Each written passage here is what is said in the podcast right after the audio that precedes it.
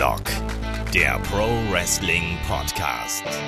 Ja, hallo und herzlich willkommen zu Headlock, dem Pro Wrestling Podcast, Ausgabe 148 und heute mit der Vorschau auf den Royal Rumble 2018 und natürlich NXT Takeover Philadelphia.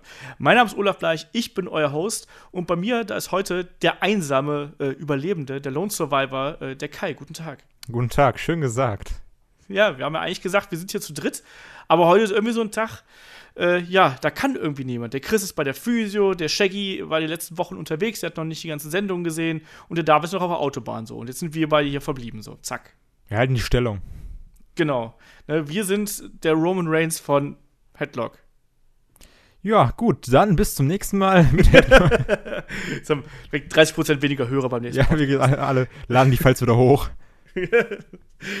ja, so ist das. Nein, aber wir haben gedacht, bevor die Vorschau komplett ausfällt, dann machen wir hier lieber eine lustige Zweierrunde. Das geht ja auch mal. Ja, und bevor wir hier mit dem Rumble einsteigen und äh, mit unserer kleinen Vorschau, erstmal natürlich wie immer ähm, unsere Hinweise. Ähm, wenn ihr Fragen habt, also auch jetzt gerade vorm Rumble und nach dem Rumble ist natürlich auch immer so Zeit der Spekulation, was passiert, äh, wie würde man was bucken, was würdet ihr gerne sehen. Äh, schreibt uns das einfach an fragenheadlock.de, ist unsere äh, E-Mail-Adresse. Ansonsten Facebook, Twitter, Instagram erreicht er uns und natürlich unsere ähm, Patreon-Seite patreon.com slash headlock.de. Da könnt ihr uns unterstützen, da gibt es auch äh, exklusiven Content. Jetzt zuletzt dann auch eben die Review zur äh, Raw 25, also zur 25-jährigen Jubiläumsshow von äh, WWE Monday Night Raw. Und wir waren auch gar nicht so begeistert, oder Kai? Also wir waren so ein bisschen, ich war noch ein bisschen weniger begeistert als du, glaube ich. Ja, ihr habt das einfach voll kaputt geredet. Also, also ich habe das so geguckt und war so, ja, das ist geil, das ist geil, das ist geil. Dann habt ihr alle Kritikpunkte aufgezählt.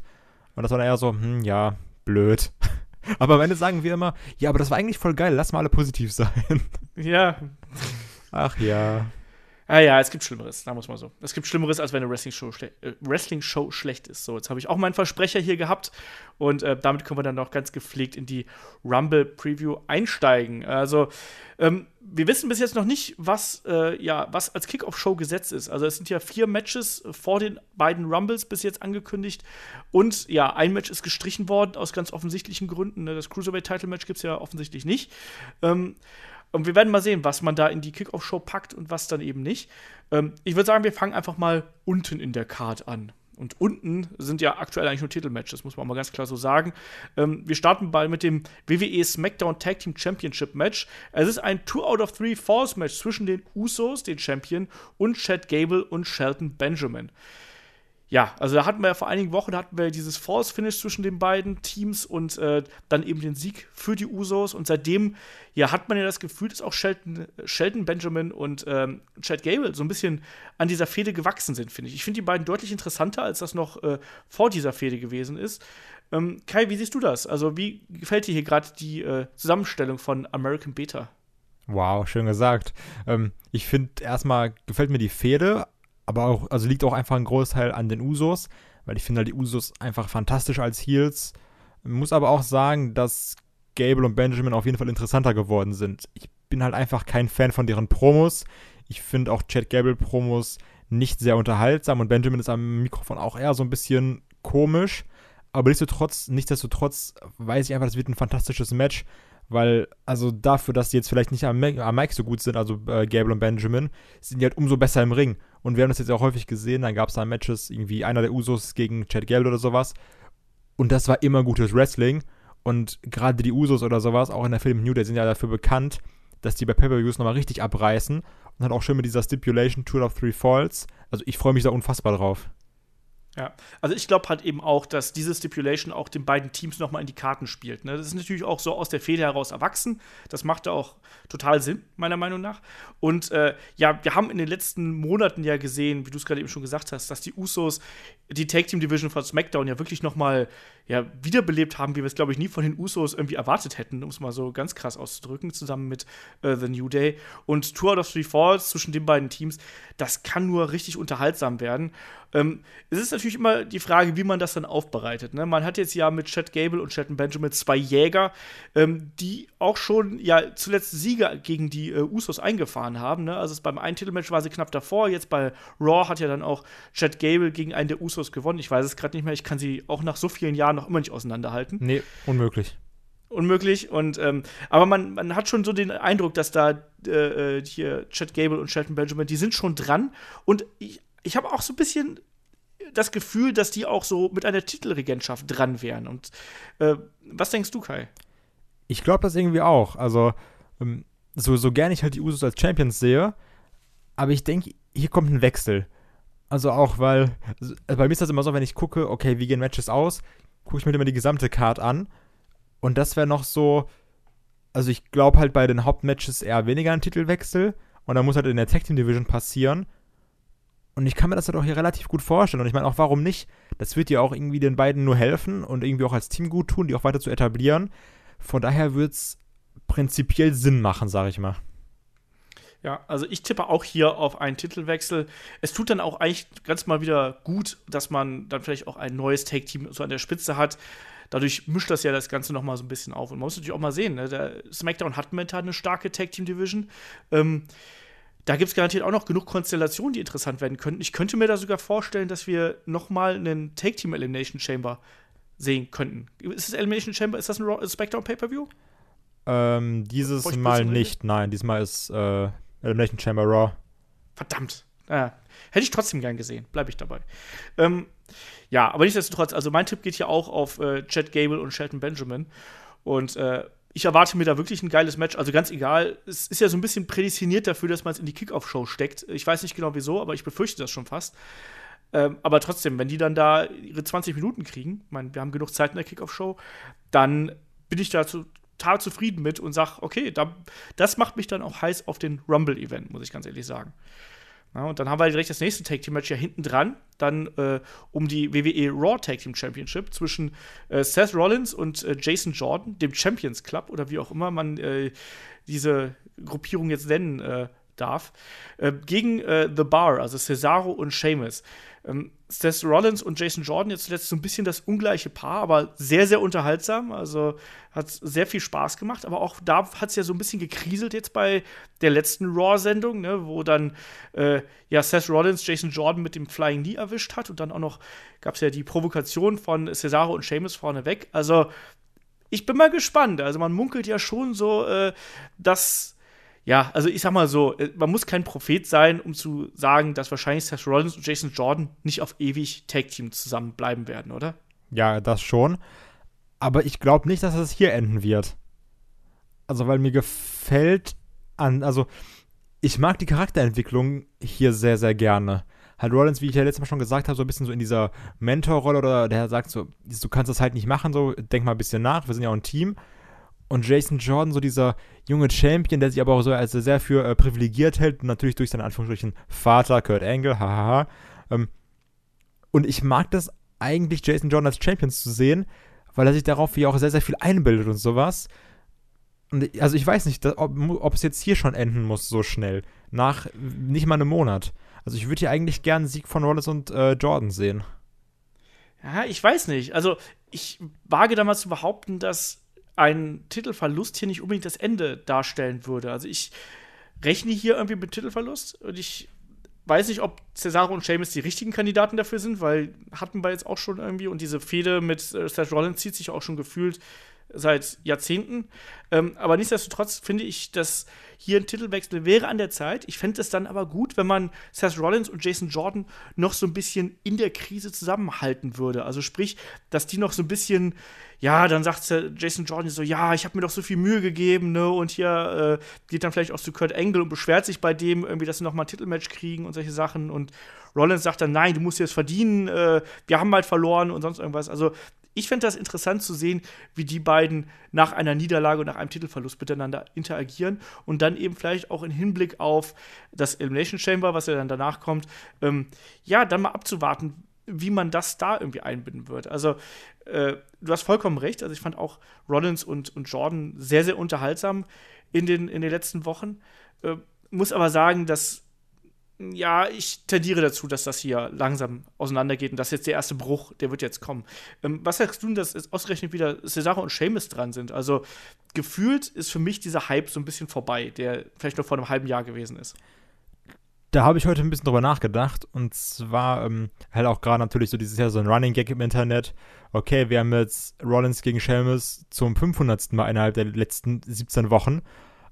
Aber wenn man halt drüber nachdenkt, so, egal wie oft du diese Paarung gesehen hast, bei einem Pay-Per-View war die immer geil. Also, dich hat da immer irgendwas überrascht, da kam immer irgendwas Neues, irgendwie, dass du sagst, ah, das, damit habe ich nicht gerechnet. Deswegen ist mir, also ja, diese, diese Raw-Sache, die finde ich unfassbar kacke und langweilig. Aber immer wenn Pay-Per-View Pay ist, freue ich mich halt unfassbar auf dieses Match, weil ich weiß, das wird gut. Da wird wieder Cesaro wird wieder irgendwas abreißen und Rollins und also ich mag diese Konstellation trotzdem und ich könnte mir die auch noch bei ganz vielen anderen Pay-Per-Views angucken. Das ist so ein bisschen wie Usos gegen New Day. Das geht immer und da kommt auch immer was Neues dazu. Von daher ist mir egal. Ich will, ich, ich will das weiterhin sehen und ich freue mich sehr auf das Match. Okay, aber du hast jetzt ja gekonnt meine Frage irgendwie da, hast dich dran vorbeigeschlängelt hier. Wie ist deine aktuelle Meinung zu Cesaro und Seamus? Also findest du, da ist noch so dieses Feuer da, wie das noch, also das Feuer in dir für dieses Tag-Team? Also ich will auf jeden Fall, dass sie weiterhin zusammenbleiben. Das erstmal grundlegend. Aber so natürlich, also das Problem ist bei mir einfach diese Übersättigung an dem Tag-Team. Dass ich die so dauerhaft bei Raw und SmackDown sehe und dass die halt sehr von der Catchphrase leben, die ich nicht, nicht sonder Gott weiß wie toll finde. Dieses We don't just set the bar. Ich finde jetzt einfach langweilig und das ist immer so, ja, lass uns das nochmal sagen.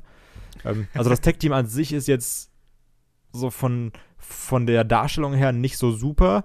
Also da kann ich auch sagen, ja, so der Hype ist jetzt natürlich nicht mehr so groß. Aber wrestlerisch will ich die auf jeden Fall weiterhin zusammen sehen und hätte auch auf jeden Fall keinen Bock auf einen Split. Nee, also da bin ich auch absolut bei dir. Ähm, mein Problem an dem Tag-Team ist eigentlich nur, dass die stagnieren ähm, seit einiger Zeit. Also ich finde, die haben halt ein unheimlich hohes Niveau, die sind ja auch unheimlich eingeschlagen. Also da haben wir ja auch gesagt, äh, wie begeistert wir davon waren. Das waren wir ja alle durch die Bank. Und jetzt inzwischen hat man halt so ein Niveau erreicht. Das ist super. Also du hast es auch gerade schon richtig gesagt. Also die haben immer abgeliefert, wenn sie in Take-Team-Matches waren. Aber so, ähm, mir fehlt halt so eine Evolution innerhalb der, der Charaktere, dass die halt auch mal ein bisschen wie du gerade gesagt hast, ne, so ein bisschen vielleicht ihre Catchphrases variieren, vielleicht ein bisschen mehr Abwechslung reinbringen.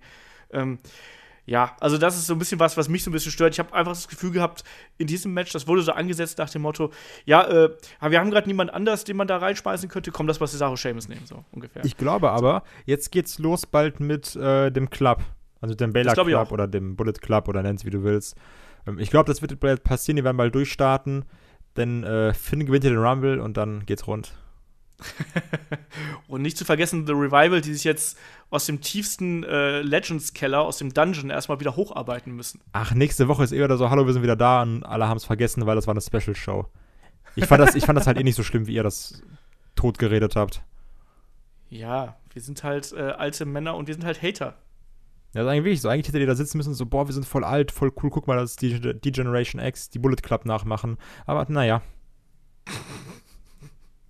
Genau das. das. Das freut dich bis heute noch, dass du diesen blöden Witz durchgebracht hast. Oder? Ja, genau. Also, jeder, der bei Patreon ist, der wird den jetzt verstehen. Genau. Ja, naja. Ähm, lass dann mal zum nächsten Match springen. Wie ist dein Tipp hier? Habe ich dich schon gefragt. Äh, Rollins und Jordan. Ja, ich tippe auf Cesaro und Seamus. Oh. Schreibst du eigentlich auf? Ich schreibe, ah, klar. Na klar, ist Tradition. So wie der Royal Rumble. So, dann lass mal zum nächsten Match kommen. Nächstes Match ist ja auch wieder eine ungewöhnliche Ansetzung. Da haben wir das Handicap-Match für die WWE Championship äh, zwischen, ja, AJ Styles, dem Champion, und er trifft auf gleich zwei Herausforderer, die aber als ja, Team zusammen antreten. Und das ist nämlich Kevin Owens und Sami Zayn. Oder, wie es ja so schön lame genannt worden ist, Kami. Oh, Alter, die Fresse. also, ich habe echt immer, also, ich habe überlegt, ob du jetzt einen Witz machst, ne? Und ich habe auch überlegt, ob ich halt die Fresse sagen soll, aber das ist ganz, ganz schlimm. Also. Das ist so wie, wie Sheldon und Amy ist Shamey, weißt du, auch wie bei Big Bang Theory. Ja, das ist auch eine Se Ach ja, ist egal. Das ist eine super Serie, klasse. Oder wie Brangelina. Ja, das. Gibt's überhaupt noch? Nee, die sind auch getrennt. Achso, schon lange. Hallo? Olaf. Ja, ich bin nicht so im Gossip drin Bitte wie du. dich. Nein, ähm. Aber guck mal, lass uns doch da mal einsteigen, weil das ist eigentlich mein größtes Problem an der Fehde. Dieses. Kami? Ja, genau, halt diese, diese dumme, diese dummen Promos von AJ Styles. Also, ich liebe diesen Mann, aber du hast einfach gemerkt, da hat halt jemand die Promos für AJ geschrieben. Die sind seit den letzten drei Wochen gleich. Da, das macht keinen Spaß, das zu hören. Auch jetzt wieder die Promo, die SmackDown eröffnet hat, die irgendwie 20 Minuten ging und nichts Neues gebracht hat. Außer so, okay, wir sind bei SmackDown und nehmen einfach alles wörtlich. Ähm, also ich, ich fand das echt ganz schlimm, auch dieses Cameo und sowas. Also da fühle ich mich verarscht. Und die Sache ist, und das, das war wieder dieser schöne Kontrast, weil du hast am Anfang von SmackDown gesehen, okay, das ist dieser, ich nenne ihn mal diesen PG AJ Styles, weil das ist halt wirklich sehr, sehr extrem. Und dann aber am Ende, wo er halt den Calf Crusher bei Kevin Owens macht und einfach dem das Bein abreißen will und immer wieder draufschlägt und sowas und nicht loslässt. Und das wäre der AJ gewesen, den ich die ganze Zeit hätte sehen wollen. Also ich verstehe es natürlich so, das ist jetzt ja dieses, diese Entwicklung gewesen, dass er sagt, okay, jetzt reicht's mal, Freunde, jetzt ist mal finito hier. Aber, ähm, also, also ich mag halt diesen, diesen aggressiven AJ Styles viel, viel mehr, weil das auch einfach tausendmal cooler ist als dieser PG-Slogan AJ Styles. Ja, das kann ich nachvollziehen. Also äh, auch gerade auch als am Montag die, die Promo, da haben wir auch schon gesagt, dass die sehr emotionslos war. Und jetzt auch wieder. Also äh, auch da wieder, ne? Der Charakter tritt auf der Stelle, aber eben nicht auf einer interessanten Art und Weise. Und das macht es natürlich dann extrem schwierig, auch diese, diese Fehde wirklich hier so abzufeiern. Also ich fand die Entwicklung, die Kevin Owens und Sami Zayn durchgenommen haben, ähm, fand ich interessanter, auch wenn ich dieses Yep-Movement echt ein bisschen anstrengend finde. Also, also ich habe jetzt heute. Bitte? Ja, ne, du zuerst, dann mache ich. Ich habe jetzt heute noch mal irgendwie zwei, drei Clips auf YouTube gesehen und dann kam jedes Mal davor der bekackte Werbeclip mit Kevin Owens und Sami Zayn, den du nicht wegschalten konntest, mit dem Yep-Movement. Und jedes Mal mit dem Blablabla, bla, bla, wir werden Champion, yep. Und ich habe da die Krise beigekriegt und habe fast irgendwie einen Schuh in den Fernseher geworfen. ja, also, das geht halt überhaupt nicht. Ich finde generell, dass ähm, die Stipulation finde ich eigentlich ganz gut. Ich finde auch, dass man jetzt, wie du gerade gesagt hast, zum Ende der letzten Smackdown-Ausgabe noch mal so ein bisschen den Bogen gekriegt hat, dass man dem dieser Fehde noch mal ein bisschen Feuer gegeben hat, dass ja auch der Sinn und Zweck hinter diesem aggressiven AJ Styles war ja, dass er quasi ja Kevin Owens vielleicht schon aus dem Match nehmen wollte. Ne? Und man wusste ja, dass Kevin Owens eine Knieverletzung schon hatte in, in früherer Vergangenheit und so. Das, das baut ja alles darauf auf. Und dann noch mal die Attacke auf das Knie, das hat auch für mich Sinn gemacht. Und äh, in dem Moment hat das auch funktioniert. Dass er dann das Match verloren hat gegen Sami Zayn, das war natürlich dann letztlich wurscht. Aber das war auch gut Hauptsache, gemacht, das hat auch super gepasst. Ja. Das hat so gezeigt, okay, wenn sich quasi AJ zu lange auf einen konzentriert, kommt er aus dem Nichts irgendwie eine Powerbomb oder ein Helluva Kick und dann ist halt vorbei. Ja, eben. Ne? Und deswegen, also das, das war dann wiederum gut gemacht. Was davor gemacht worden ist, war dann eher so, hm, nicht so geil, sage ich mal. Also ich bin jetzt auf den Kampf, obwohl das halt wirklich, das sind ja, machen wir uns da mal nichts vor. Also dieses Aufeinandertreffen, das ist ja der, vor fünf Jahren war das noch der feuchte Traum jedes Independent-Fans. Also machen wir uns da mal nichts vor. Ne? Also es, es sind halt drei Top-Leute mit AJ Styles, der wahrscheinlich beste Wrestler der Welt und vielleicht Kevin Owens, vielleicht einer der komplettesten Sports-Entertainer, würde ich jetzt mal sagen, so was Ausstrahlung, Micwork und ähm, In-Ring-Geschehen äh, angeht und Sami Zayn äh, auch absolut da oben anzusiedeln. Ne? Also ich weiß halt nur nicht, ob diese Handicap-Stipulation den dreien so gut tut. Also ob die da wirklich was abfeuern können. Ich bin gespannt. Wie siehst du das? Glaubst du, das, das, das Handicap-Match, ist das hier ein Vorteil oder wird das ein Story-Match? Ich glaube, das wird, ähm, also definitiv wird das sehr, sehr viel Story haben, was ich aber auch gut finden werde. Also sage ich jetzt schon mal für die Zukunft. Und äh, also ich, ich liebe so diese ganze Story drumherum. Also erstmal grundlegend finde ich dieses Yep-Movement auch, um nochmal zurückzukommen, nicht sehr, also, also das ist scheiße halt, ne? Und äh, Sami Zayn hatte ich auch so das Problem, die ganzen letzten Episoden stand er eigentlich nur daneben und hat einfach immer nur Yep gesagt. Und ich dachte so, oh, puh, ob das wirklich ein Sami Zayn so gut tut, nur dieses, nur dieser, dieses One-Trick-Pony zu sein, weil er halt immer nur sein eines Wort sagt. Jetzt mhm. in der letzten Folge durfte er sogar ein bisschen mehr reden, was ich auch wieder gut fand. So, um zu zeigen, so, ich bin halt nicht nur hier, um einfach nur Yep zu sagen, sondern ich habe auch irgendwie eine, eine, einen Belang. Und ich habe irgendwie ja. eine Begründung, hier zu sein. Und also wir haben ja gar nicht irgendwie darauf eingegangen, dass es ja auch noch Daniel Bryan gibt. Also das ist ja auch dieses, also ich finde, das ist so schön komplett.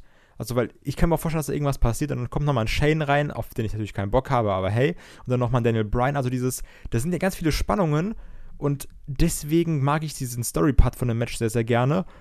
Und ich mache mir aber null Sorgen, also wirklich null Sorgen, dass da wrestlerisch irgendwas Schlechtes bei rumkommt, weil da ist halt AJ Styles dabei und Kevin Owens und Sami Zayn sind, wir mal ehrlich. Also AJ gegen Kevin Owens, die Fehde war jetzt nicht so super, die äh, United States Fehde. Aber wir wissen halt, wie gut ein AJ kämpfen kann und auch ein Sami Zayn, der halt irgendwelche Matches gegen Nakamura gemacht hat, die auch fantastisch waren bei NXT Takeover. Also ich freue mich auf die Story, aber ich weiß halt auch, dass wir wrestlerisch, wrestlerisch nicht enttäuscht werden. Ja, das denke ich auch. Die nächste Frage stellt sich natürlich, ähm, welche Rolle spielen Shane McMahon und Daniel Bryan dabei? Kai. Das ist die Frage, also weil wie wir es ja gesagt haben, ist es ja im Endeffekt so ein quasi ein Konflikt auch zwischen Daniel Bryan und Shane McMahon, der dann sogar irgendwann auf dem Rücken der Wrestler ausgetragen wurde. Und so ist jetzt Daniel Bryan in Anführungsstrichen ein Heel, der dann doch zu Kevin Owens und Sami Zayn hält und Shane dann der, der irgendwie so blind vor Wut ist. Also ich, ich freue mich irgendwie auf diese Entwicklung, weil das ist auch die Sache, also das haben ja auch irgendwie viele kritisiert, weil auch gerade Shane McMahon wieder den McMahon gemacht hat und ist halt sehr häufig im Spotlight. Und dann ist er da und da dabei natürlich und kommt in einer Show siebenmal raus. Aber ich, ich will eigentlich wissen, wie es weitergeht. So, was ist jetzt passiert? Ähm, was passiert, wenn AJ gewinnt? Kann es unwahrscheinlich sein, aber es könnte passieren, wenn Kurt Owens und Sami Zayn gewinnen. Was machen Daniel Bryan, was macht Shane McMahon dann? Also ich finde, das ist so eine Sache, wo du ähm, nicht sagen kannst, okay, da passiert auf jeden Fall das und danach passiert das. Da könnte relativ viel passieren und das gefällt mir so gut an diesem Match und an der Ansetzung. Ja, ja, ich bin auch mal gespannt. Äh, da gibt es natürlich diverse Szenarien, die man sich da ausmalen kann. Man kann natürlich ausmalen, dass Kevin Owens und Sami Zayn irgendwie sehr dominant sind und quasi den Titel schon so gut wie in der Tasche haben und dass dann die beiden Raw GMs rauskommen, äh, die beiden SmackDown GMs rauskommen und eingreifen, dass es dann nochmal einen Streit zwischen den beiden gibt. Ähm, ja, also es gibt natürlich auch die anderen Möglichkeiten, dass das eventuell vielleicht sogar einer dann für, für AJ Styles eingreift, dass es vielleicht nicht funktioniert, wie auch immer. Ich bin gespannt. Also diese Konstellation, also wir haben ja im Endeffekt haben wir ja fünf Leute hier involviert. Ähm, zwei, zwei Gruppierungen quasi mit Kevin Owens, Sami Zayn und den beiden GMs und dann eben noch AJ Styles dazu. Und das gibt natürlich viele Möglichkeiten. Und du hast es gerade schon gesagt, also spekulieren kann man hier viel, aber ich glaube, man kann es echt schwer voraussagen. Ähm, vor allem auch, weil wir ja noch das Rumble-Match vor der Tür haben. Also, das wäre natürlich auch interessant zu sehen. Also, welche, welche Ergebnisse folgen dann quasi aus diesem Match, ne? Also, es wurde ja über eine Rückkehr von Daniel Bryan spekuliert im Royal Rumble. Bedeutet das vielleicht, dass Kevin Owens und Sami Zayn hier gewinnen könnten? Oder dass sie verlieren, denke ich. Also, das wird für mich sogar eher dafür ja. sprechen, dass sie verlieren. Stimmt, du hast recht, ja. Also Daniel Bryan sagt so, okay, wenn ihr es halt nicht macht, mache ich den Job quasi selbst. Ähm, ja, oder dass, dass sie halt eben, äh, dass quasi AJ Styles durch Zuhilfenahme von Shane McMahon, das klingt so, als wenn er ihn mit Shane McMahon schlagen würde, aber also quasi mit Unterstützung von Shane McMahon irgendwie gewinnen würde und dann sagt Daniel Bryan, hey, leck mich, dann steige ich halt selber in den Ring und dann muss ich das hier halt selbst in der Hand nehmen oder sonst irgendwas. Also, da gibt es echt viele Konstellationsmöglichkeiten hätte, und das macht es natürlich sehr interessant. Ich hätte aber nur Schiss dann, dass man dann äh, Daniel Bryan bei seinem, also im Fall der Fälle natürlich nur, ne, ähm, bei seinem Return dann an die Seite von Kevin Owens und Sami Zayn stellen würde. Und ja. das fände ich nicht gut, um ehrlich zu sein. Also, weil, das wäre irgendwie blöd. Das wäre also das eine Verschwendung von einem Daniel Bryan Comeback, also weil das ist halt, das steht für sich alleine, keine Diskussion. Und Kevin Owens und Sami Zayn würden davon halt auch nicht profitieren, sondern würden eher so an der Seite von ihm stehen. So als, ja. als Brian Tourage oder sowas. Das wäre auch nicht geil. Die Brian Tourage, ja, sehr schön. Äh, ja, ich bin, klar, also ich fände das auch nicht so richtig geil und äh, ich weiß auch nicht. Das, das, muss man halt abwarten. Außerdem sehe ich halt Daniel Bryan ist auch nicht als, als Leader äh, of the Pack. Ich finde, da ist er halt irgendwie nicht so der Charakter für. Ne? Also, da funktioniert er auch nicht. Und noch dazu dann als Bösewicht wahrscheinlich. Ich weiß es nicht. Also, da kann man einfach mal abwarten, was uns da erwartet, was, was, was da auf uns zukommt. Äh, auf jeden Fall wird es interessant werden, sagen wir es mal so. Und äh, ja, jetzt mal Tipps hier. Butter bei die Fische. Äh, wer was sonst? Komm, AJ Styles. Ja, denke ich auch. Ich hoffe, dass, äh, weil ich liebäugel immer noch mit AJ Styles gegen ähm, Shinsuke Nakamura bei WrestleMania und von daher muss das AJ Styles hier machen. Und dann, vielleicht zerbröselt dann auch irgendwann die, äh, ja, die Formation aus Kevin Owens und Sami Zayn und dann können wir vielleicht doch Kevin Owens gegen Sami Zayn um die goldene Ananas in einem Leitermatch bei WrestleMania. Boah, einfach bitte um den United States Titel oder sowas, das wäre fantastisch. Einfach nochmal um das äh, von Ring of Honor aufleben zu lassen und einfach zu zeigen, so Leute, wir haben es einfach drauf. Wir sind, wir sind ja. super. Keine Frage. Oder mach halt ein Last Man Standing Match oder sonst irgendwas zwischen den beiden. Das wäre auch cool. Also, da gibt es genug Konstellationsmöglichkeiten, genug Matcharten, die zwischen den beiden richtig Spaß machen könnten. Ist natürlich fast schon ein bisschen schade, dass wir dazwischen keinen Pay-Per-View mehr haben von SmackDown. Oder haben wir noch ein Pay-Per-View? Fastlane.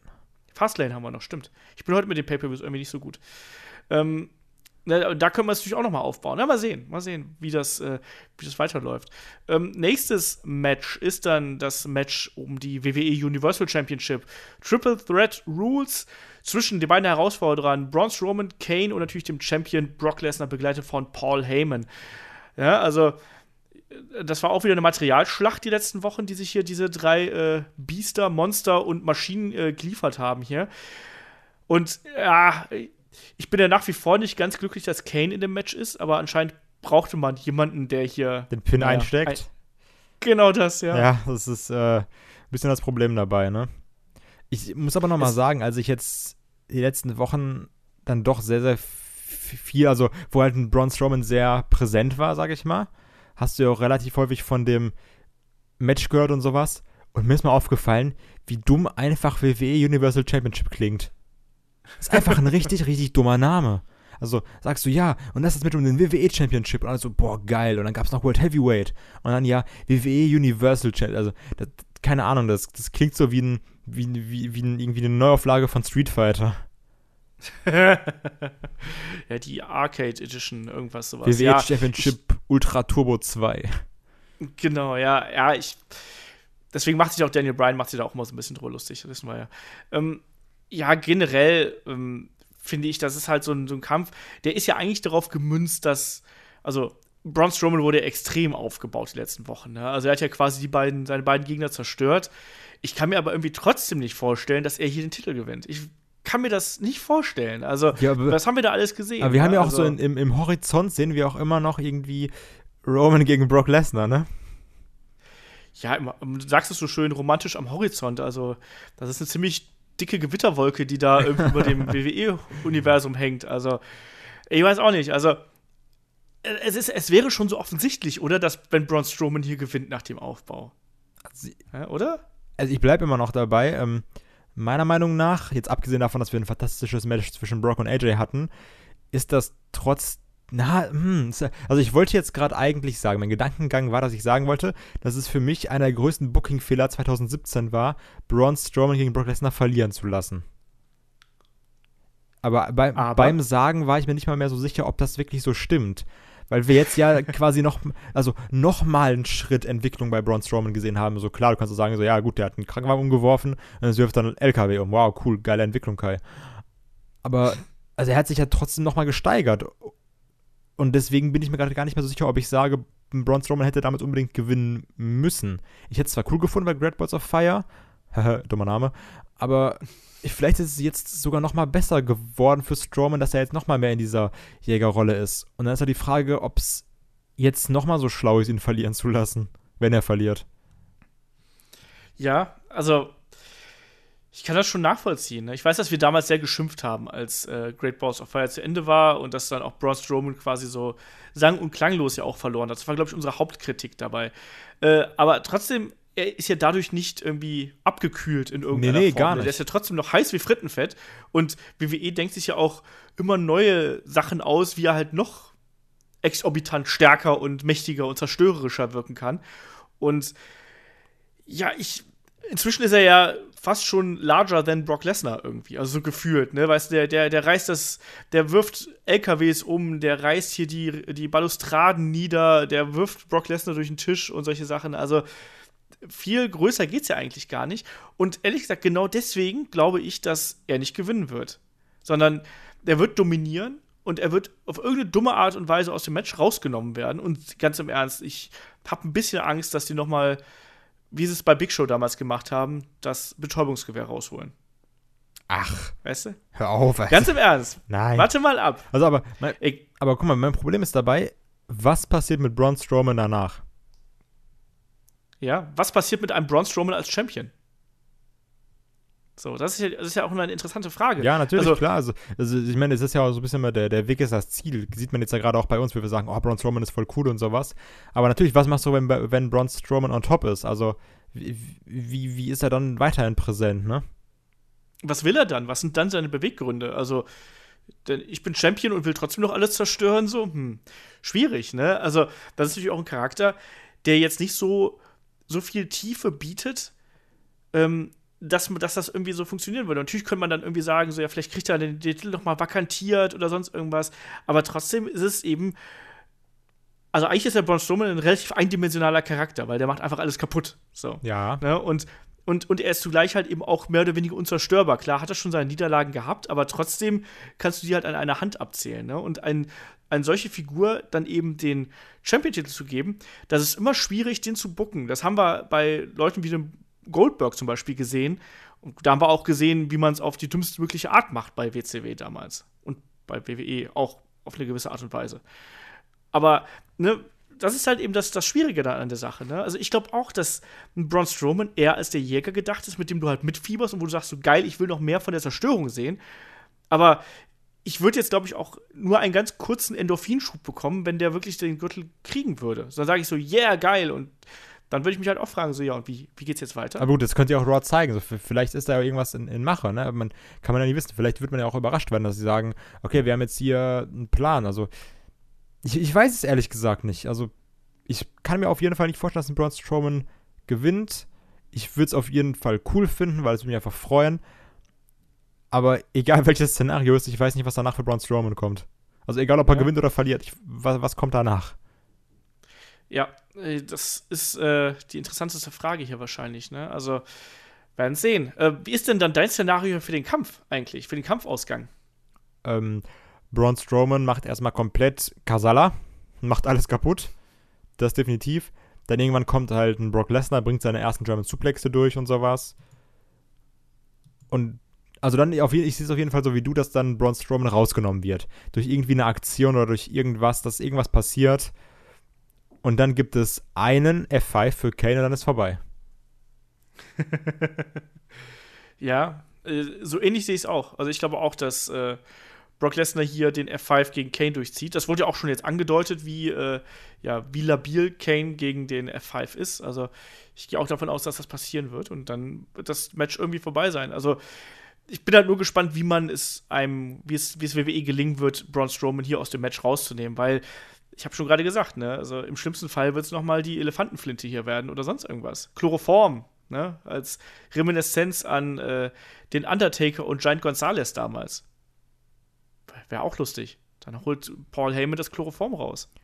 Kann sein, und dann Schön, nimmt er einfach Braun Strowman und dann Braun Strowman schmeißt ihn bis zur Rampe hoch oder sowas. Ach, also ich, ich bin gespannt. Mal gucken, was passiert. Ähm, aber stell dir mal vor, Brock Lesnar gewinnt das Dingen und dann gewinnt Roman den, den Rumble. Ja, ich habe ja, also ich habe ja zwei Theorien für den Rumble, da kommen wir natürlich drauf, aber ich glaube halt, dass wenn äh, Brock Lesnar hier verteidigt und Braun Strowman wird nicht gepinnt in irgendeiner Form, dass Braun Strowman sich selbst in den Rumble buckt. Das ist meine Theorie. Ja, aber gewinnt er das Ding dann? Das weiß ich nicht. Soweit habe ich noch nicht gedacht. okay, also mein Plan steht. Er ist noch nicht fertig. genau. Aber ich habe schon mal angefangen. Ich habe noch ein bisschen Zeit bis zum Rumble. So. Ich weiß nicht, aber ich, ich könnte mir das halt gut vorstellen. Also, das, das, das, er hat ja gesagt, er ist, er ist Braun Strowman, er macht, was er will und wann er will. Ist also, so wie Edge? Mach, so ungefähr. I do what I want, when I ja. want. Ja, und dann gibt es auch demnächst die Live-Sex-Celebration äh, bei Raw. Mit Karma. Ja, irgendwie so. Mit Nia Jax. Nein, Quatsch. Ja, jetzt, ähm, wo Enzo weg ist. Die ist ja wieder Single. Ja. Ach ja, Enzo. Äh, wunderschön. Das war aber das, das Enzo-Thema, das, äh, ja, lassen wir hier mal gehörig unter den Tisch fallen einfach. So, so wie wir alles totschweigen oder was? Nee, aber ich finde es halt schwierig, darüber zu spekulieren, wenn eben noch nicht alle Beweise auf dem Tisch liegen. Letztlich ist es nicht an uns, da irgendwelche Mutmaßungen anzustellen, auch keine Vorverurteilungen ähm, anzustellen oder sonst irgendwas. Es ist einfach eine ziemlich fiese Geschichte, egal in welche Richtung das geht. Und ähm, ich glaube, da gibt es keine Gewinner und keine Verlierer aus, aus, dieser, aus dieser Story. Ich meine, wir als Fans sind eh die Verlierer. Wir haben, wir haben quasi keinen unterhaltsamen Enzo mehr und das muss man immer lassen. Er hat das ja gut gemacht in den letzten Wochen. Du hast halt keinen ähm, für Cruiserweight Division, außer jetzt, also wen hast du jetzt? Ein Drew Gulak ist für mich noch einer der guten, der einen witzigen Charakter hat, weil er halt vom, von Enzo profitiert hat, finde ich. Ja. Ja. Und da wird es dann auch schon dünn. Da hast halt, ja, du hast dann halt eben wieder die übliche Riege, Riege an unheimlich talentierten Wrestlern, die aber eben alle einfach total blass sind. Kommt Neville zurück beim Rumble? Ja, das wäre halt, ich weiß es nicht, ob er beim Rumble zurückkommt. Ich meine, das wäre natürlich was äh, für die nächste 205 Live-Show oder so, wenn der GM angekündigt wird, dass man ihn dann da vielleicht äh, sozusagen mit einbindet. Aber ich glaube, dass WWE jetzt noch mal ihn irgendwie da auf Knien anbettelt, weil er letztlich wir, wir, haben keinen mehr. Also es ist einfach so, wir haben keinen mehr, der irgendwie was ziehen würde. Du hast einen Austin Aries verloren, du hast einen Neville verloren. Ähm, alles andere ist halt ja, ne, ich habe es gerade gesagt, das sind alles talentierte Wrestler, nichts gegen einen ähm, Cedric Alexander oder auch gegen einen Mustafa Ali. Das sind tolle Leute, aber das sind trotzdem keine Leute, die eben eine Show mit ihrem Charakter aktuell tragen können. Und WWE ist immer eine Mischung aus gutes Wrestling und eben Entertainment. Und das eine bieten sie, das andere halt eben nicht. Aber die Division ist auch ein bisschen verflucht, ne? Rich Swan ist dann auch noch weggebrochen. Ja. Also es läuft Wegen ähnlichem Fall so. Aber jetzt, ich habe mal eine Frage dazu, und zwar, pass auf. Ähm, jetzt nichts mit äh, Meinung oder sowas, aber wenn sich die ähm, Vorwürfe als falsch erweisen würden, ne? Glaubst mhm. du, dass WWE den Enzo Amore wieder einstellen würde? Nach einer gewissen Zeit, ja, glaube ich. Nach einem Jahr oder so. Ich glaube nicht sofort, weil das, das ist ja so eine schwere Anklage, das behalten die Leute zu, also sehr prägnant im Kopf. Und selbst wenn das dann zu seinen Gunsten ausgeht, ist es halt dann eben trotzdem so, dass die, in den Mainstream-Köpfen steckt das einfach so drin. Ja, wie, so, wie so ein Kachelmann-Fall quasi. Ja, ja also das ist ja, halt das, das Problem. Halt du bist genau immer dann noch der Vergewaltiger. Also, also. Genau, aber ich kann mir halt schon vorstellen, dass WWE dann nach einer gewissen Zeit den noch mal wieder mit ins Boot holen wird.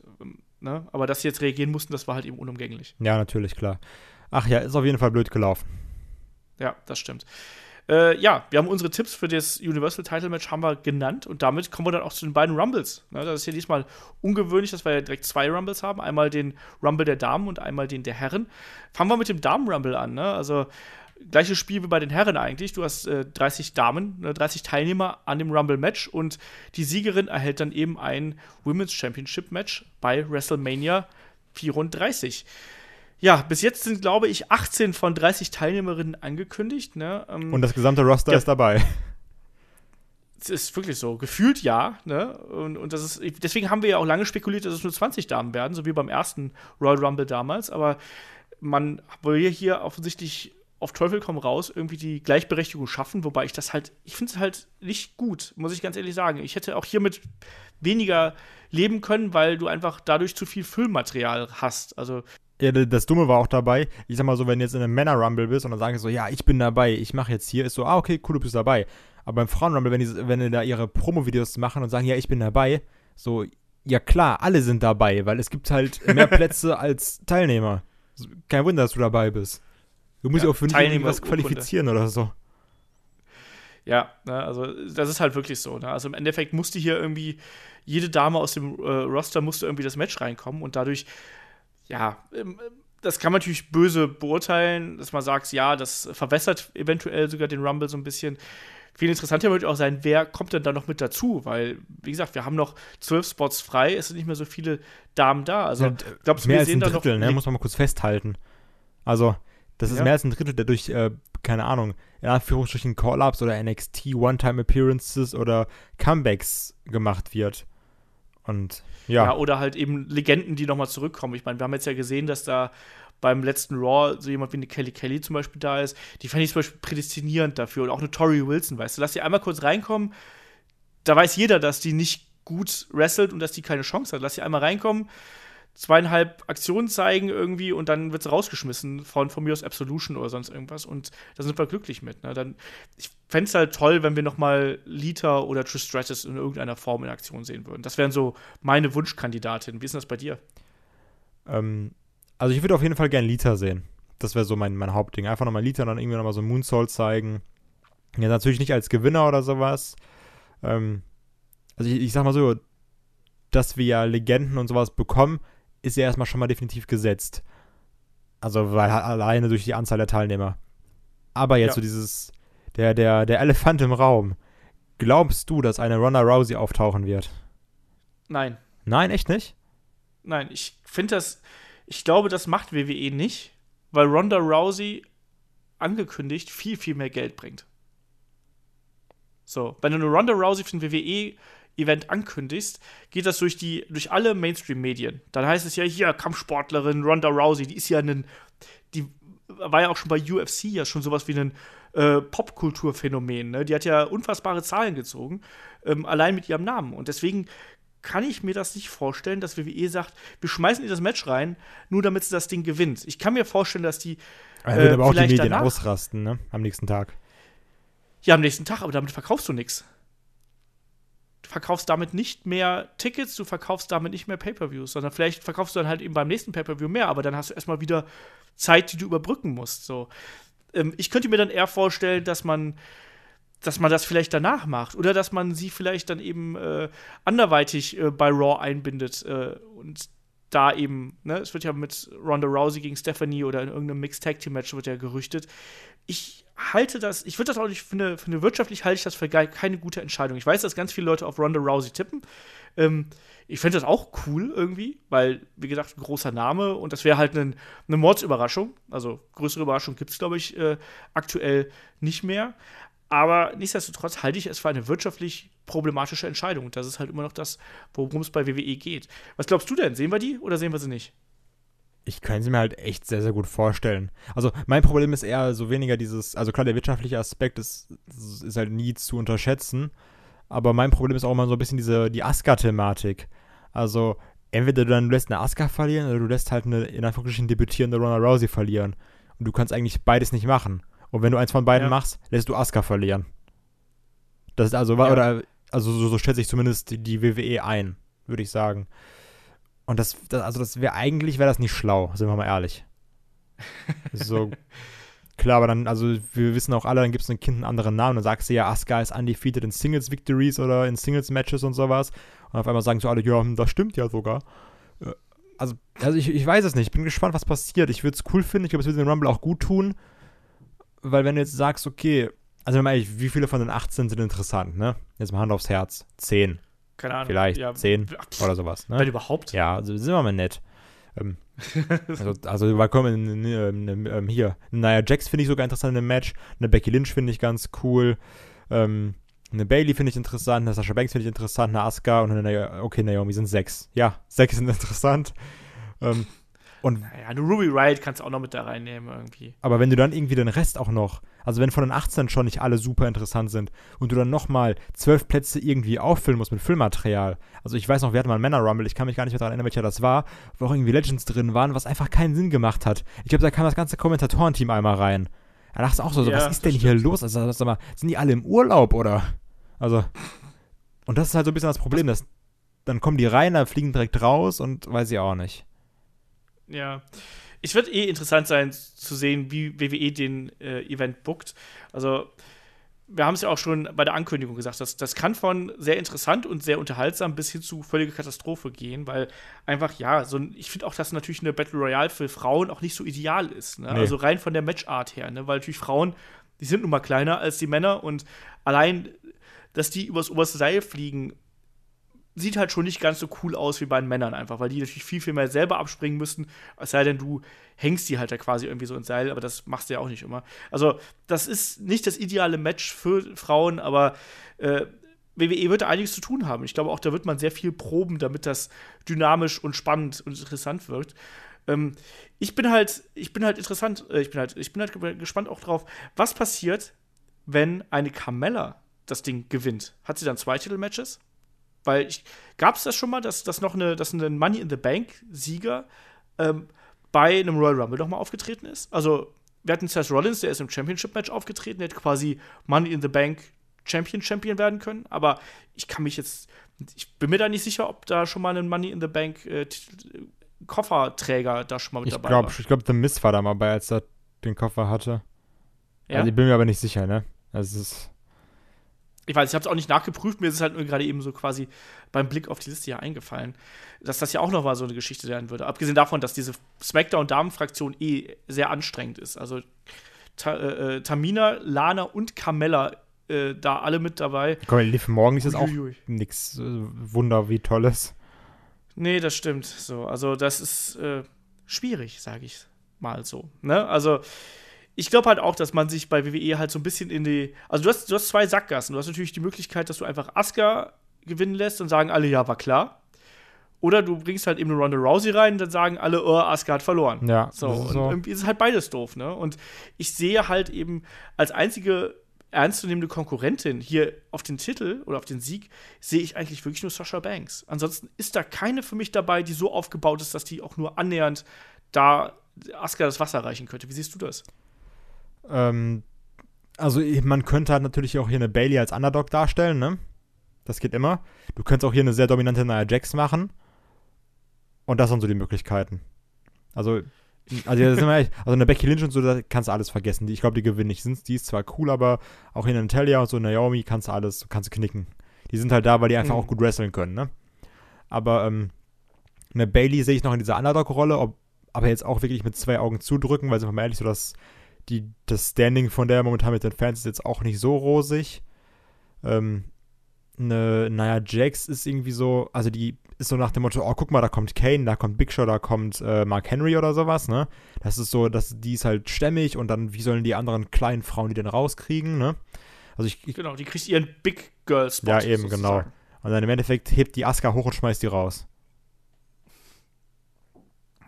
Ja, na. Nein, also Ich bin gespannt. Also ich- Was ist denn dein Tipp hier? Asuka, also safe. Ja. Nicht Ronda. Nee, nicht, nicht äh, Ronda. Ich, du hast mich Help überzeugt. Ronda. Help, help me, Ronda. Äh, Ich tippe auch auf Asuka. Also, eigentlich musst du das hier machen. So. Na, und damit kommen wir, glaube ich, zu dem Match, auf das wir uns da alle noch ein bisschen mehr freuen, als auf den äh, Damen-Rumble. Was glaubst du eigentlich, wie wird die Card sein? Wird, wird WWE mit dem Damen-Rumble eröffnen? Ähm, das wollte ich auch sagen. Also, ähm, ich tippe sehr stark darauf, dass das der Opener ist. Denke ich auch. Also ich denke auch, dass man quasi die, die Rumbles dürfen diesen Event einrahmen, sozusagen. Also der Männer-Rumble ist der, äh, der Main-Event und dann eben der Frauen-Rumble ist der, äh, der Opener. Macht ja auch irgendwie, finde ich, auf eine gewisse Art und Weise Sinn, weil ähm, dann hast du nicht zwei Rumbles hintereinander, also zwei so ewig lange Matches hintereinander. Da sind die Leute dann auch mal ausgelaugt und die wollen ja auch mal irgendwie mal eine Pause haben oder mal auf Toilette gehen oder sonst irgendwas. Also macht schon Sinn auf gewisse Weise. Ich habe gerade übrigens, mal ganz kurz einmal, ein äh, interessantes Kommentar unter unserem Post gelesen, wo du gefragt hast, wer den Damen-Rumble gewinnt. Ähm, ja. da hat einer gesagt, was ist denn, wenn Ronda Rousey als letztes Asuka rausschmeißt, Asuka sich auf der Road to WrestleMania den Titel holt und dann haben wir bei WrestleMania Asuka gegen Ronda Rousey. Und Asuka gewinnt. Ja. Könnte ich mir auch vorstellen. Also ist gar nicht so eine blöde Idee. Interessantes Szenario auf jeden Fall, ne? Aber es gibt genug Gründe, das zu spekulieren, gerade mit äh, Ronda Rousey so als, als Dark Horse im Hintergrund da. Also, das wird schon, das wird schon interessant sein zu sehen, was man sich da ausdenkt. Und naja, ne, ich will da, ich, ich habe da so Probleme mit, da so extreme ähm, ja, Vorschusslorbeeren dazu verteilen, weil ich hab Angst habe da auch, dass man dann wieder so ein bisschen enttäuscht ist. Ne? Also wenn man jetzt dieses große Debüt von Ronda Rousey erwartet und die ist dann nicht da, dann hast du halt, ne, dann ist halt doof irgendwie. Das ist wahr. Ja, klar, natürlich. Das ist, aber das ist ja sowieso das, also jetzt alle, die das hören, am besten vor dem Rumble, ähm, so dran gehen, dass sie ja sagt, okay, ich tippe, dass der und der gewinnt oder ich freue mich, wenn der und der gewinnt, aber nicht sagen, wenn das nicht passiert. Das war aber scheiße. Also so, das, das war ja auch ein großes Problem am letzten Rumble, also eins der Probleme. So, wir alle, alle wussten, hey, Nummer 30 Roman Reigns war eher so semi, aber was halt auch dazu noch kam, haben alle gesagt, okay, es kommt der, es kommt der, es kommt der, und dann kam keiner. Und dann halt gerade bei der 30 haben alle gesagt, okay, jetzt, jetzt, jetzt, jetzt muss was passieren, jetzt kommt irgendwie Gott persönlich in die Halle. Ja, aber gut, war es ja im Endeffekt ja auch, ne? Roman Reigns. Ja. Ja, ich sag mal, wenn da zu viel spekulieren ist halt gerade beim Rumble, das äh, schürt zwar Vorfreude, aber es ist halt eben gleichzeitig auch sehr gefährlich, weil man dadurch natürlich auch schnell enttäuscht werden kann. Ne? Das ist Deswegen, wahr. also wir werden sehen, ne? Und gerade letztes Jahr mit dem Most Staked Rumble in History und so, da haben wir so viel erwartet und dann war es dann doch irgendwie eher so mittel. Ähm, ja, der Männer Rumble, ne? Bis jetzt sind 17 von 30 Leuten angekündigt, also wenn wir den Podcast hier aufnehmen. Und äh, unter anderem so Kandidaten wie ein John Cena, ein Shinsuke Nakamura, Randy Orton, ähm, New, New Day sind in äh, geballter Formation dabei, aber es fehlen auch ganz, ganz viele und das finde ich halt eben so interessant. Ne? Also wir haben ja noch 13 Startplätze und du hast gerade schon Roman Reigns angesprochen. Der gute Herr Reigns ist hier zum Beispiel noch nicht dabei. So, und der hat gerade seinen Titel verloren, der hätte also frei. So. Der hätte Zeit. Der hätte Zeit, genau. Also ich gehe auf jeden Fall davon aus, dass er dabei ja, ist. klar, aber- der hat Zeit und hat Bock, der ist heiß, der Junge. Der holt da den Cup und dann ist gut. der holt den Pott. Der holt den Pott nach Ja, Hause. sicher. Er nimmt den mit, wieder in Ja. Philadelphia, dann kommt wieder Rock raus und Leute canceln wieder das Network und dann geht's wieder rund. Ja, bin mal gespannt. Also, äh, was glaubst du hier? Äh, wen, wen sehen wir noch als Überraschungsgast? Ne? Wir haben 13 Plätze noch frei. Wen würdest du da unterbringen? Außer CM Punk. Ah, schade, okay. Na gut, dann. Ich habe übrigens gehört, ähm, um mal jetzt ganz kurz ein bisschen ernst zu werden und noch ein paar Herzen zu brechen, auch meins, dass Dana White gesagt hat, dass CM Punk, dass er CM Punk nochmal eine Chance gibt in der UFC. Also ist schwierig. Oh. Besonders auch so das Geilste. So, als, als, als wäre so St. Martin persönlich so, ich gebe ihm nochmal eine Chance. So, Dicker, du verdienst damit halt Milli Millionen. So, der, Ja. so, natürlich gibst du ihm noch eine Chance. Sonst wärst du ungefähr der dümmste Mensch der Welt. Aber tut so, als hätte er seinen Mantel geteilt. Ähm, Das ist richtig. also ich sag mal so als Überraschung, ich könnte, ja, das ist halt die Sage, Frage, ich könnte es mir vorstellen. An sich, wenn ich die Gerüchte nicht gehört hätte, könnte ich es mir auf keinen Fall vorstellen. Aber ein Daniel Bryan vielleicht, ne? Ja. Ähm, und sonst weiß ich, also gibt es so diese, die Comebacks oder die Returns oder die Debüts, so wie, so wie letztes Jahr noch, wo wir gesagt haben, okay, es ist Kenny Omega könnte passieren, aber Kenny Omega ist schon mal raus. Ähm, mh, letztes Jahr war ja auch noch Samoa Joe, Finn Balor und sowas, was halt auch beides ja nicht passiert ist. Gibt es denn dieses Jahr überhaupt so, dass man sagt, ey, ich will den, ich will ein Comeback hiervon, ich will den und den sehen. Gibt's, gibt es das? Naja, so ein paar Kandidaten gibt es ja schon. Was ist mit dem Jeff Hardy? So, werfe ich mal in den Raum. Ja, So, fände ich cool. Fänd, ja, klar, ich fänd weiß nicht, ob das cool. ein. Ist das, ich glaube nicht, dass er der Rumble-Sieger würde. Aber ich glaube, es wäre halt cool, vor allem auch, wenn er dann vielleicht noch mal mit äh, seinem neuen, äh, aufgewachten Bruder Matt im Ring stehen würde. So nach dem Motto, äh, Moment, ich, als das letzte Mal hier war, war es irgendwie komplett anders. Also, fände ich interessant. Wäre ein schöner Moment auf jeden Mal- Fall. Ja, eben. Wir haben ja auch letztes Mal im Podcast ja auch drüber gesprochen, dass auch zum Beispiel jetzt die, äh, die Impact-Fraktion, also jemand wie. Bobby Lashley, Stimmt. ja, ich glaube auch, dass sich das WWE-Publikum noch an ihn erinnern würde. Ja, So, ich glaube nicht, dass er den Mega-Pop kriegen würde, aber ich glaube auch, dass Bobby Lashley nicht unbedingt erstmal den Umweg über äh, NXT nehmen muss. Ich glaube, dafür ist er auch zu weit und zu groß und zu alt. Ähm, also ich glaube, den, den sollte man, wenn dann, direkt ins, äh, ins Hauptroster stecken. Und der hätte natürlich auch gerade in Rumble mit seiner Statur und so, wäre er natürlich direkt eine Figur, die, ja, die sorgt für Impact und die sorgt auf jeden Fall dafür, dass die Leute dann in dem Moment erstmal sagen: so, ui, was passiert denn jetzt da? Ne? Mit dieser Kante im Ring, äh, der alle durch die Ring, durch, durch die Gegend wirft.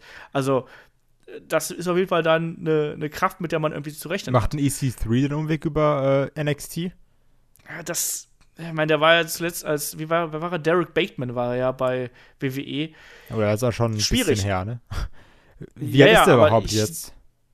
Der ist nicht so mega alt, ich weiß nicht genau, ich habe kein genaues Alter von dem im Kopf, aber ich sehe den ungefähr auf einer Stufe wie ein Drew Galloway und von daher denke ich, dass der einen Weg über NXT gehen würde. Ja, Ne? Wahrscheinlich, 34. wahrscheinlich sagen jetzt die ersten so, nein, EC3 war doch so geil bei Impact und so, aber er hat ansonsten halt relativ wenig gemacht, ne? Und da war ein Drew Galloway war ja dann doch schon ein etwas familiärer Name als äh, ja, ein EC3 bei WWE.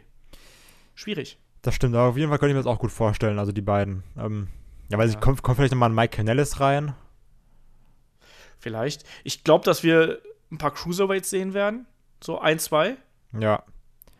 Könnte so, ich mir also die Sache vorstellen, ist, es so. ja auch, sind ja auch ganz, ganz wenige. Jetzt gucken, wenn du mal reinguckst, da sind halt sieben Leute von Rono angekündigt bis jetzt. Also da wird auch noch irgendwas passieren, denke ich. So, Ja, auf ich, jeden kommt Fall. Mr. Rush noch rein? Also wäre jetzt für mich irgendwie verschwendeter Spot, aber du brauchst ja auch Leute, die einfach rausgekloppt werden. Also ist, ist ja wirklich so. Klar. Ähm, ein Big Show berechne ich irgendwie fest mit. So, Ja, aber seht, der Godfather. Wir müssen den Godfather haben, auf jeden Fall. Sexual Chocolate.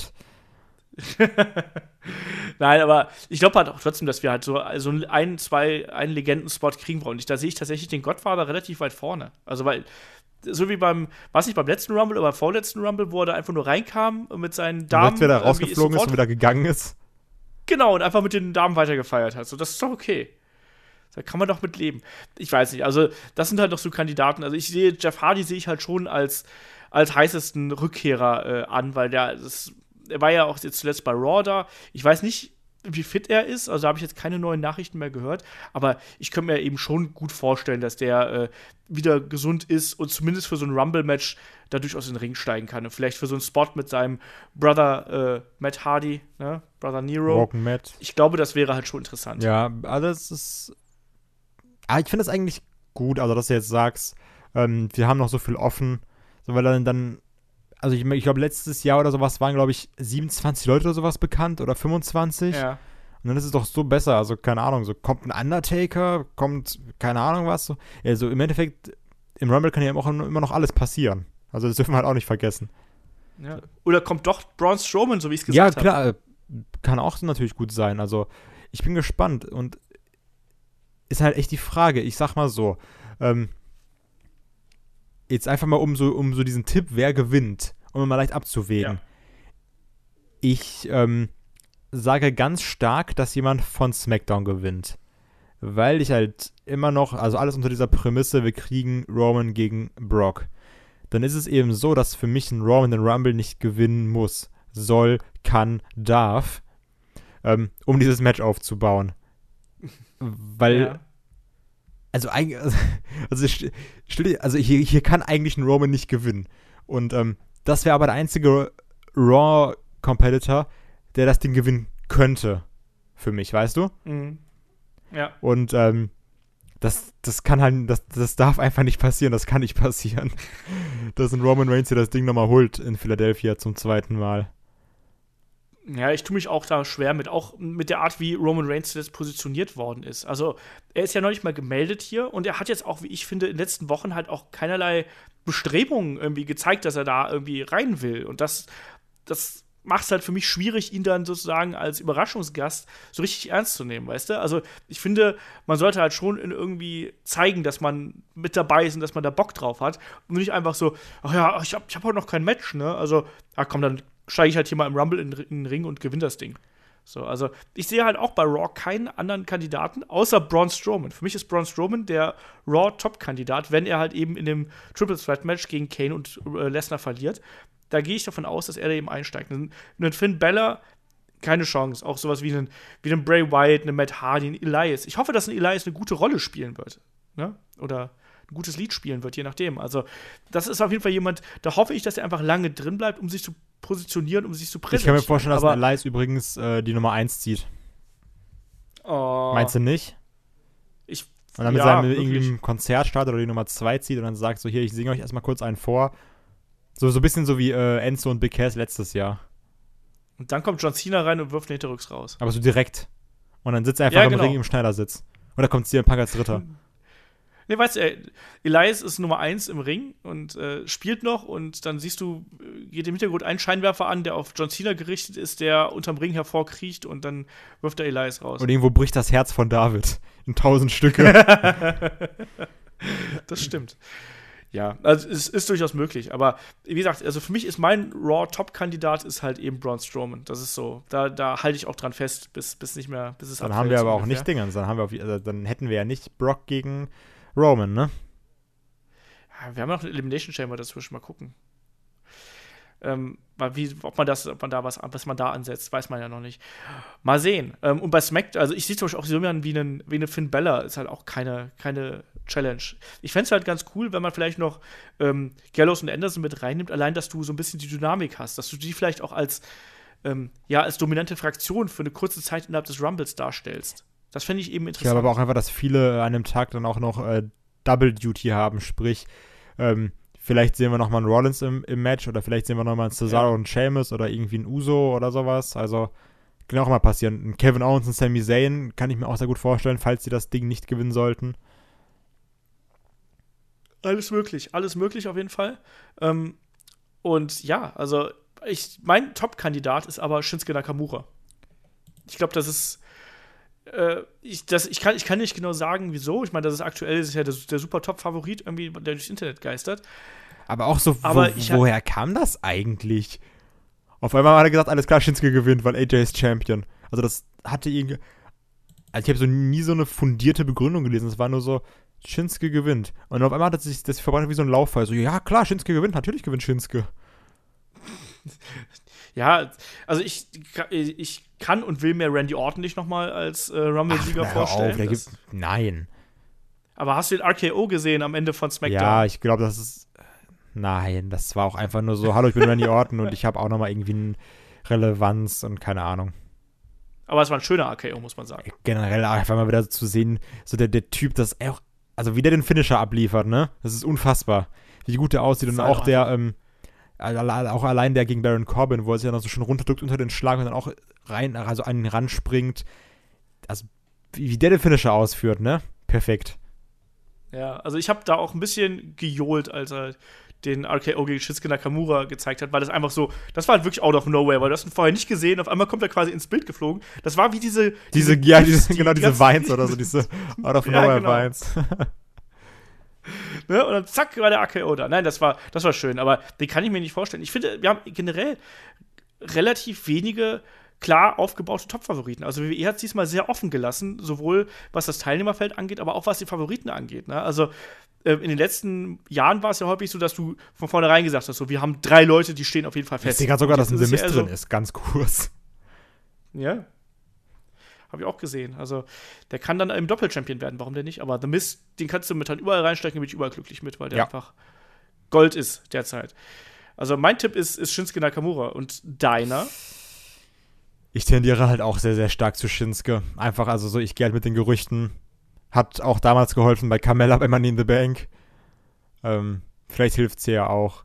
Aber ganz ehrlich, also ich, ich, ich bin gespannt. Also, alles, alles kann passieren. Und ich, ich lege mich da auch nicht fest Ja. und ich sage auch nicht, oh, ein Shinsuke muss gewinnen, sondern ich fände es cool. Ich habe ja immer noch gesagt, so, ich weiß nicht, und was, was kommt dann? So, haben wir dann eine 10-Minuten-Promo von Shinsuke Nakamura, wo er sagt, Hi, hab gewonnen, let's rumble und geht. Also, ich, ich, ich weiß es nicht. Ich kann es mir auch schlecht vorstellen, so was kommt danach, wie, wie überbrückt man die zwei Monate bis WrestleMania mit einem Shinsuke als Rumble-Sieger? Ähm, wie baut man die Fehde zwischen einem AJ und einem Nakamura auf? Gibt man AJ schlecht geschriebene Promos und Nakamura too sweeted irgendwie seinen Kopf oder sowas? Ich, ich weiß es halt nicht, keine Ahnung. Ähm, ich bin gespannt. Ich würde mich auf jeden Fall super freuen, wenn Nakamura das Ding gewinnt. Ich würde aber auch komplett eskalieren, wenn dann der Daniel Bryan reinkommt oder sowas. Also, ich, ich, ich freue mich einfach auf das Ding. Ich freue mich unfassbar. Das wird geil. Und ganz kurze Frage. Ja. Weißt du noch, was wir letztes Jahr getippt haben, wer gewinnt? Ich glaube, ich habe Lesnar getippt. Äh, nicht Lesnar. Ich habe Goldberg getippt, glaube ich, Ja, letztes ich Jahr. weiß es, ich, ich glaube, ich habe Lesnar oder so getippt. Ich weiß es auch nicht mehr. Also es ist, ähm. Wer war letztes Jahr nochmal Champion? Ach ja, Gold. Nein, doch.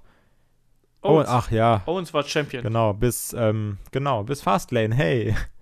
Das war super. Und dann nicht mehr. Ach, keine Ahnung. Also, So. ähm, ich, also ich überlege gerade, ob ich sagen würde, dieses Jahr ist es noch unvorhersehbarer als letztes Jahr. Aber Ich- ich, also ich, ich weiß es, also ich weiß ja nicht, ob es stimmt. Ja, ich tue mich auch gerade ein bisschen schwer mit. Ähm, ich glaube, dass der vielleicht unvorhersehbarer ist, aber ich glaube, das Interessante ist eigentlich, dass du wenige wirklich hochkarätige Favoriten hast. Du hast nicht mehr diese Larger-than-Life-Characters wie letztes Jahr, sondern du hast halt, ich finde, du hast mehrere Kandidaten, die, mit denen man leben könnte. Ganz im Ernst, ich könnte auch, also ich könnte nicht mit Randy Orton leben, das würde mir Nee. wehtun. Ähm, aber ich könnte, ich, ich, mir würde es vermutlich auch wehtun, wenn ich, wenn es ein Roman Reigns würde, aber ich könnte es auf eine gewisse Art und Weise nachvollziehen, so in dem Sinne. Ich könnte sogar mit einem John Cena leben und ich könnte auch mit Fan Bella leben zum Beispiel. Klar, auf jeden also, Fall. Also ich könnte jetzt nicht mit dem Baron Corbin leben. Und einen Rusev fände ich auch irgendwie komisch, obwohl ich es ihm gönnen würde. Auch, ja, geil. natürlich wäre es geil, aber es ist halt auch immer noch so, ähm, Rusev ist auch eigentlich nur over wegen Rusev Day. Und so, also, also Ja, so, aber ich fände es auch cool. Jetzt mal ganz ehrlich, also, wei- weiß, ich würde es auch super finden, wenn The Miz gewinnen würde. Also, Auf jeden Fall. Aber Rusev ist vor allem auch deswegen over, weil zuletzt dieses absolut verstörende Rasenmäher-GIF bei Twitter rumgegangen ist. Hast ja, ich habe das bei, ähm, das war bei Lana auf Instagram. Ich weiß auch nicht, warum Ja. ich Lana bei Instagram folge, keine Ahnung. Ich habe irgendwann mal einfach mal alle durchgefollowt. Ähm, in, in, in, in seiner, in seiner Speedo-Hose da. Also, das war Ja. ganz komisch. total awkward und jedes Mal, weißt du, scrollst deine Timeline runter und ständig hast du da diesen Rusev, der den, Rasenmäher vor sich her schiebt und du die Unterbutz anhat. Das, äh, das, das macht mich ein bisschen, War mir ein bisschen geil. irgendwie. Ach so, nee, äh, anders. ach ja, also Geil, aber anders. ich freue mich da auf jeden Fall Ja, aber drauf. Und die große Frage ist, glaubst du, dass Ty Dillinger als Nummer 10 reinkommt? Ja, pff. Ty Dillinger ist mir, muss ich ganz ehrlich sagen, so ein bisschen wurscht. Ich habe ja, ich habe nur gelesen, dass er ja in den letzten Monaten ja wohl äh, sich als Heel versucht hätte. In, Äh, bei Hausshows, ne? Ja, das habe ich auch mitbekommen. Genau. Ich, ähm, Mal gucken, vielleicht sehen wir einen neuen Ty Dillinger, der als 10 reinkommt und sagt, leckt mich alle, weil letztes Jahr war die Geburtsstunde der, des Ty Dillingers. Ja, und jetzt dieses Jahr ist dann vielleicht der, der Tod der Perfect Ten. ja, ich glaube, der Tod der Perfect Ten war schon ungefähr im Februar. Ja, das also- stimmt leider. wenn du davon ausgehst. Das habe ich auch in dem Moment gemerkt, als ich dieses Bild in meinem Kopf gemalt habe. So, hoffentlich merkt es ja. keiner nicht, dass ich das, dass ich Blödsinn rede.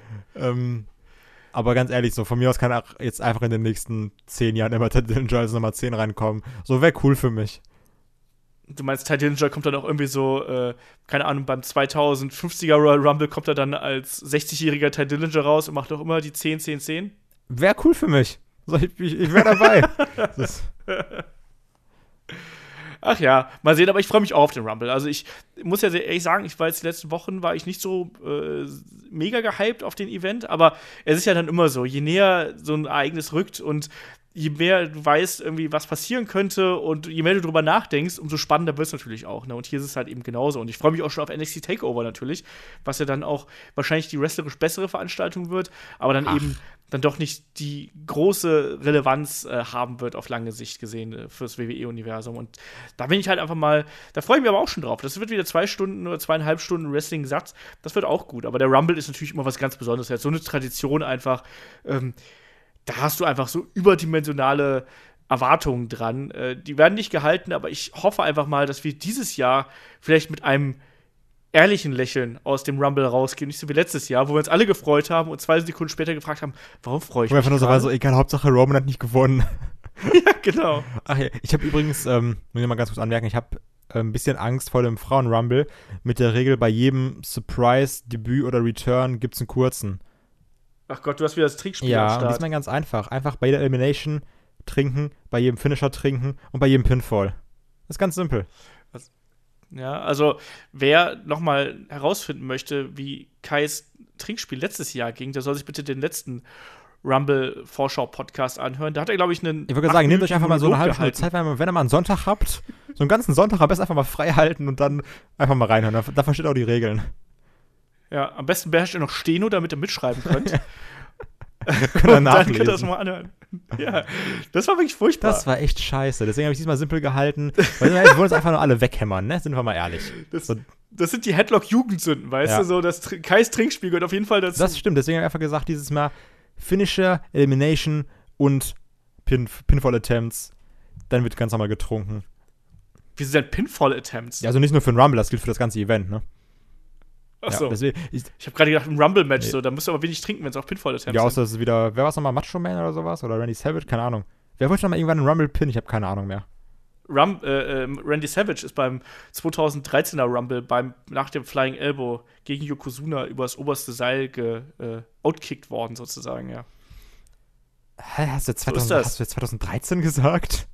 Äh, nein, 1993. Also ich sagen, irgendwas ist hier falsch. Ich habe nur die, ich habe irgendwie die drei am Ende. Äh, ja, ich habe übrigens. Und nein, es war natürlich 1993. Das Problem ist bei dieser, bei dieser Pinfall-Regel, ne? Also jetzt nicht nur, wenn er durchgeht, sondern generell, ich habe da immer unfassbare Angst vor Kevin Owens Matches. Also, weil, weil der ja gerne mal so fünf Cover hintereinander ansetzt. Ja. Ach, na, na, das, ich glaube, sowas wird nicht nochmal passieren und das ist ja auch also du spielst auf diesen einen Pinfall von AJ Styles an, oder wo? Was meinst du? Nee, damit? das, gab's, das gibt's generell sehr häufig bei Kevin Owens Matches, dass er mal so ein Owens äh, fünf so. Pinfalls ineinander ansetzt. Und, so, und halt nach einem krassen Move und sagt so, jetzt war doch drei und jetzt aber drei und jetzt aber drei. Du meinst, weil du dann quasi eine ganze Flasche Bier Ja, das ist das musst. Problem. Ich werde mir auch übrigens wieder so ein 40er-Pack Klopfer kaufen, äh, weil natürlich auch bei jedem falschen Tipp getrunken wird. Das äh, klingt nach einem lustigen Abend und äh, Kai ist übrigens auch dabei beim äh, Review-Podcast, ja, super. den wir dann am Montagabend aufnehmen. Also da ist, so. Äh, ach, ich, ich weiß noch nicht, welchen Zustand ich da sein werde, aber ich bin dabei. Ja, es wird gut. Ich bin gespannt, muss man sozusagen. Und dann würde ich sagen, machen wir auch einen Deckel hier auf, den, auf die Rumble-Vorschau. Aber wir haben ja noch einen zweiten Event, ne? Wir haben ja noch NXT Takeover Philadelphia, was dann am Abend vorher stattfindet. Und da wollen wir auch einmal durch die Card hüpfen um euch da so einen kleinen Überblick zu verschaffen. Ne? Also, äh, ich gehe davon aus, dass wir als Opener Velveteen Dream gegen Cassius Ono sehen werden. Und ich gehe auch ganz fest davon aus, dass der Velveteen Dream hier overgehen also wird. Also Ono ist einfach ein guter Nein. Charakter, so nach dem Motto, okay, ich bringe jetzt einfach jüngeres Talent oder neueres Talent.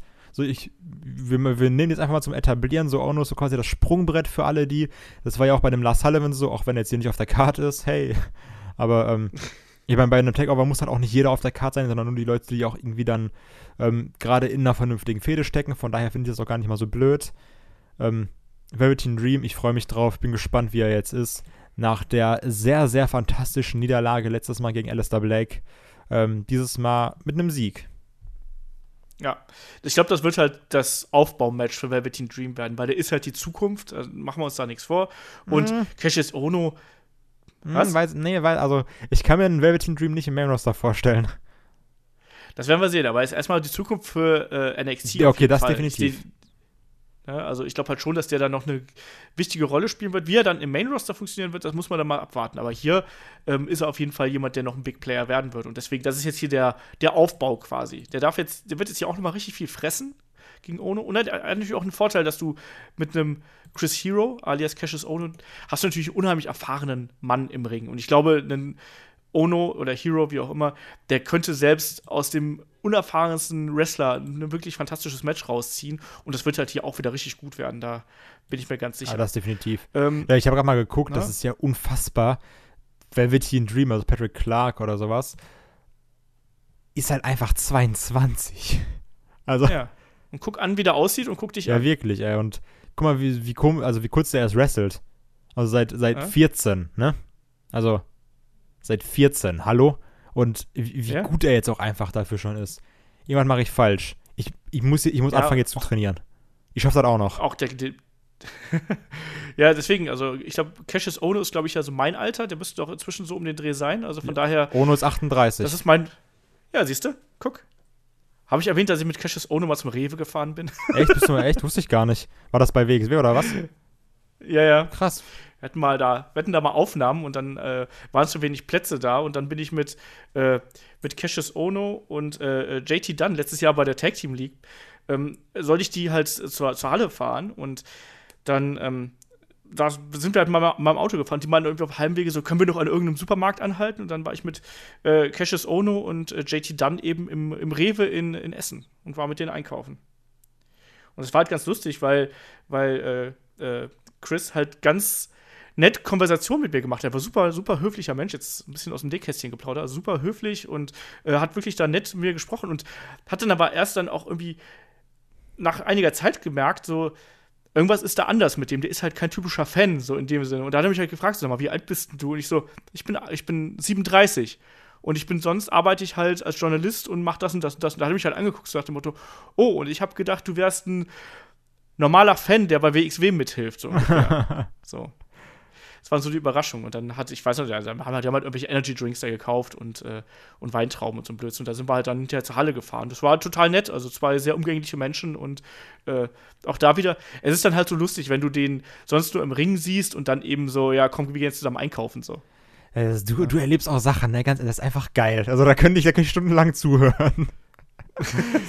so viele, ich habe da so viele lustige Sachen, was das angeht, habe ich auch noch nicht erlebt. Ich glaube, da gibt es andere, die haben sehr viel äh, auch spektakulärere Dinge erlebt, als mit Chris Hero einkaufen. Aber ja, also, ich weiß nicht, ich finde das sind eigentlich immer ganz geile Geschichten. So. Du hast schon mal so die eine oder andere Sache rausgekommen, wo ich so denke, so, ey, der Olaf, der hat ein Leben, ne? Das ist auch interessant. Was, was, was der mit seinen zarten 17 Jahren erlebt hat. Unfassbar. Genau, ja. Unfassbar. Ja, nächstes Match des äh, NXT Takeover Abends ist dann äh, das Match um die NXT Tag Team Championship zwischen der Undisputed Era, also Bobby Fish und Kyle O'Reilly, den Champions, gegen die Authors of Pain mit Paul Ellering natürlich. Ja, die Fehde, die brodelt ja schon seit dem letzten äh, Takeover-Event. Und ich muss nach wie vor sagen, dass mich Bobby Fish und Kyle O'Reilly ziemlich kalt lassen. Mich lässt das ganze Match sehr, sehr kalt, um ehrlich zu sein. Ja, also ich meine, das war irgendwie logisch, dass man das eben so äh, aufgebaut hat und wie man das dann eben jetzt hier auch gemacht hat, außer auch Payne wieder zurück und äh, ne, Bobby Fish und Kyle O'Reilly halt eben als die neuen äh, ja, die neue Kraft, die irgendwie da bei NXT mitwerkelt, zusammen mit Adam Cole. Aber ja, ich sehe diesen Kampf halt eben als Abschied vom, von, von Authors of Pain. Ich glaube halt, das wird deren letzter oder vorletzter ähm, ja, NXT Takeover-Auftritt werden, weil ich kann mir irgendwie schlecht vorstellen, dass sie hier nochmal einen Teil gewinnen, weil ich sehe die einfach die jetzt. Die haben ja schon alles gemacht da jetzt, ne? Eben, die, sind, die haben wir alle durch, sozusagen, und deswegen äh, die werden jetzt hier nochmal irgendwie den Aufbaupart spielen, hoffe ich zumindest, und dann eben die Undisputed Era aufbauen, von denen ich nach wie vor nicht begeistert bin. Also da haben wir so ein bisschen, ja, es ist ein bisschen schwierig momentan beim NXT-Roster. Ich meine, wir haben nachher noch, kommen die großen Matches, da freue ich mich sehr drauf, aber das ist auch wieder so ein Kampf.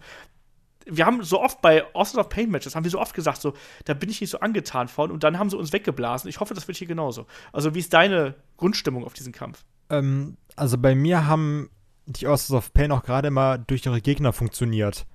Also so, weil an sich jetzt ganz normal geben die mir halt nicht so viel, ähm, jetzt aber nicht, weil die schlechte Wrestler sind oder sowas, weil das sind für mich auch so quasi, das sind so die Zerstörer, die Großen, die Typen, die hauen nicht halt weg. Ähm, egal, ob es jetzt irgendwie TM61 war oder ähm, keine Ahnung wer. Und das, das Fantastische an den Matches war immer so dieser Konterpart, wo du eben diese unfassbaren Underdogs hattest mit DIY zum Beispiel, was ich ja schon tausendmal gesagt habe, was ich einfach geliebt habe.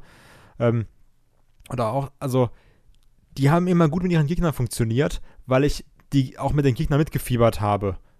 Und das habe ich in diesem Fall eben gar nicht, weil mir Bobby Fish und Kyle Riley eigentlich komplett egal sind. Und dadurch habe ich so ein bisschen die Angst, dass mir auch das Match komplett egal sein wird. Also ich glaube, wir sind uns einig, dass wir gutes Wrestling bekommen werden, das definitiv. Aber die Story, also ich denke also, die Story zieht einfach an mir vorbei, weil so egal was da passiert, ist es mir egal und dann gehen halt die Autos auf ins Main Roster. Um es mal ganz hart zu sagen. Ja, also ich bin mal gespannt, was, was hierbei rauskommt. Also wie gesagt, wir haben zuletzt oft die Autos of Pain irgendwie da so ein bisschen, ja, vielleicht ein bisschen unter Wert verkauft, aber ich glaube auch, dass das hier vielleicht ganz gut funktionieren könnte. Aber das ist so auch so, so ein Match, da weiß ich einfach nicht, äh, was mich da erwartet. Also tendenziell, klar, Red Dragon, Super Tag Team, aber das sind nicht meine Favoriten. Also rein von der Ausstrahlung her ähm, ist das alles nicht so meins und ich denke, dass die äh, Undisputed Era hier verteidigen muss. Na, allein damit die auch wirklich mal ernst genommen werden, weil ich finde, das ist genau das, was mir derzeit noch so ein bisschen abgeht. Also klar sind die irgendwie dominant, aber irgendwie fürchte ich den nicht als Zuschauer so in irgendeiner Form. Also da waren, da fand ich zum Beispiel eine Sanity, die übrigens gar nicht auf der Card sind, was wiederum auch darauf hindeuten könnte, dass die vielleicht beim Rumble oh, auftreten. Zwei Tech-Teams weg, das wäre krass. Ja, na, ich glaube, die Außer Pain bleiben vielleicht noch ein bisschen. Vielleicht kriegen die noch mal so ein Three-Way oder sonst irgendwas beim nächsten Takeover. Aber ich glaube halt, dass Sanity halte ich für, für heiße Kandidaten, dass sie ins Main-Roster aufsteigen könnten. Ja, also, oder, oder wie gesagt, ich fand Vielleicht eins, eins hm? zu SmackDown, eins zu Raw oder sowas, kann ja auch sein, ne? Kann auch alles sein, genau.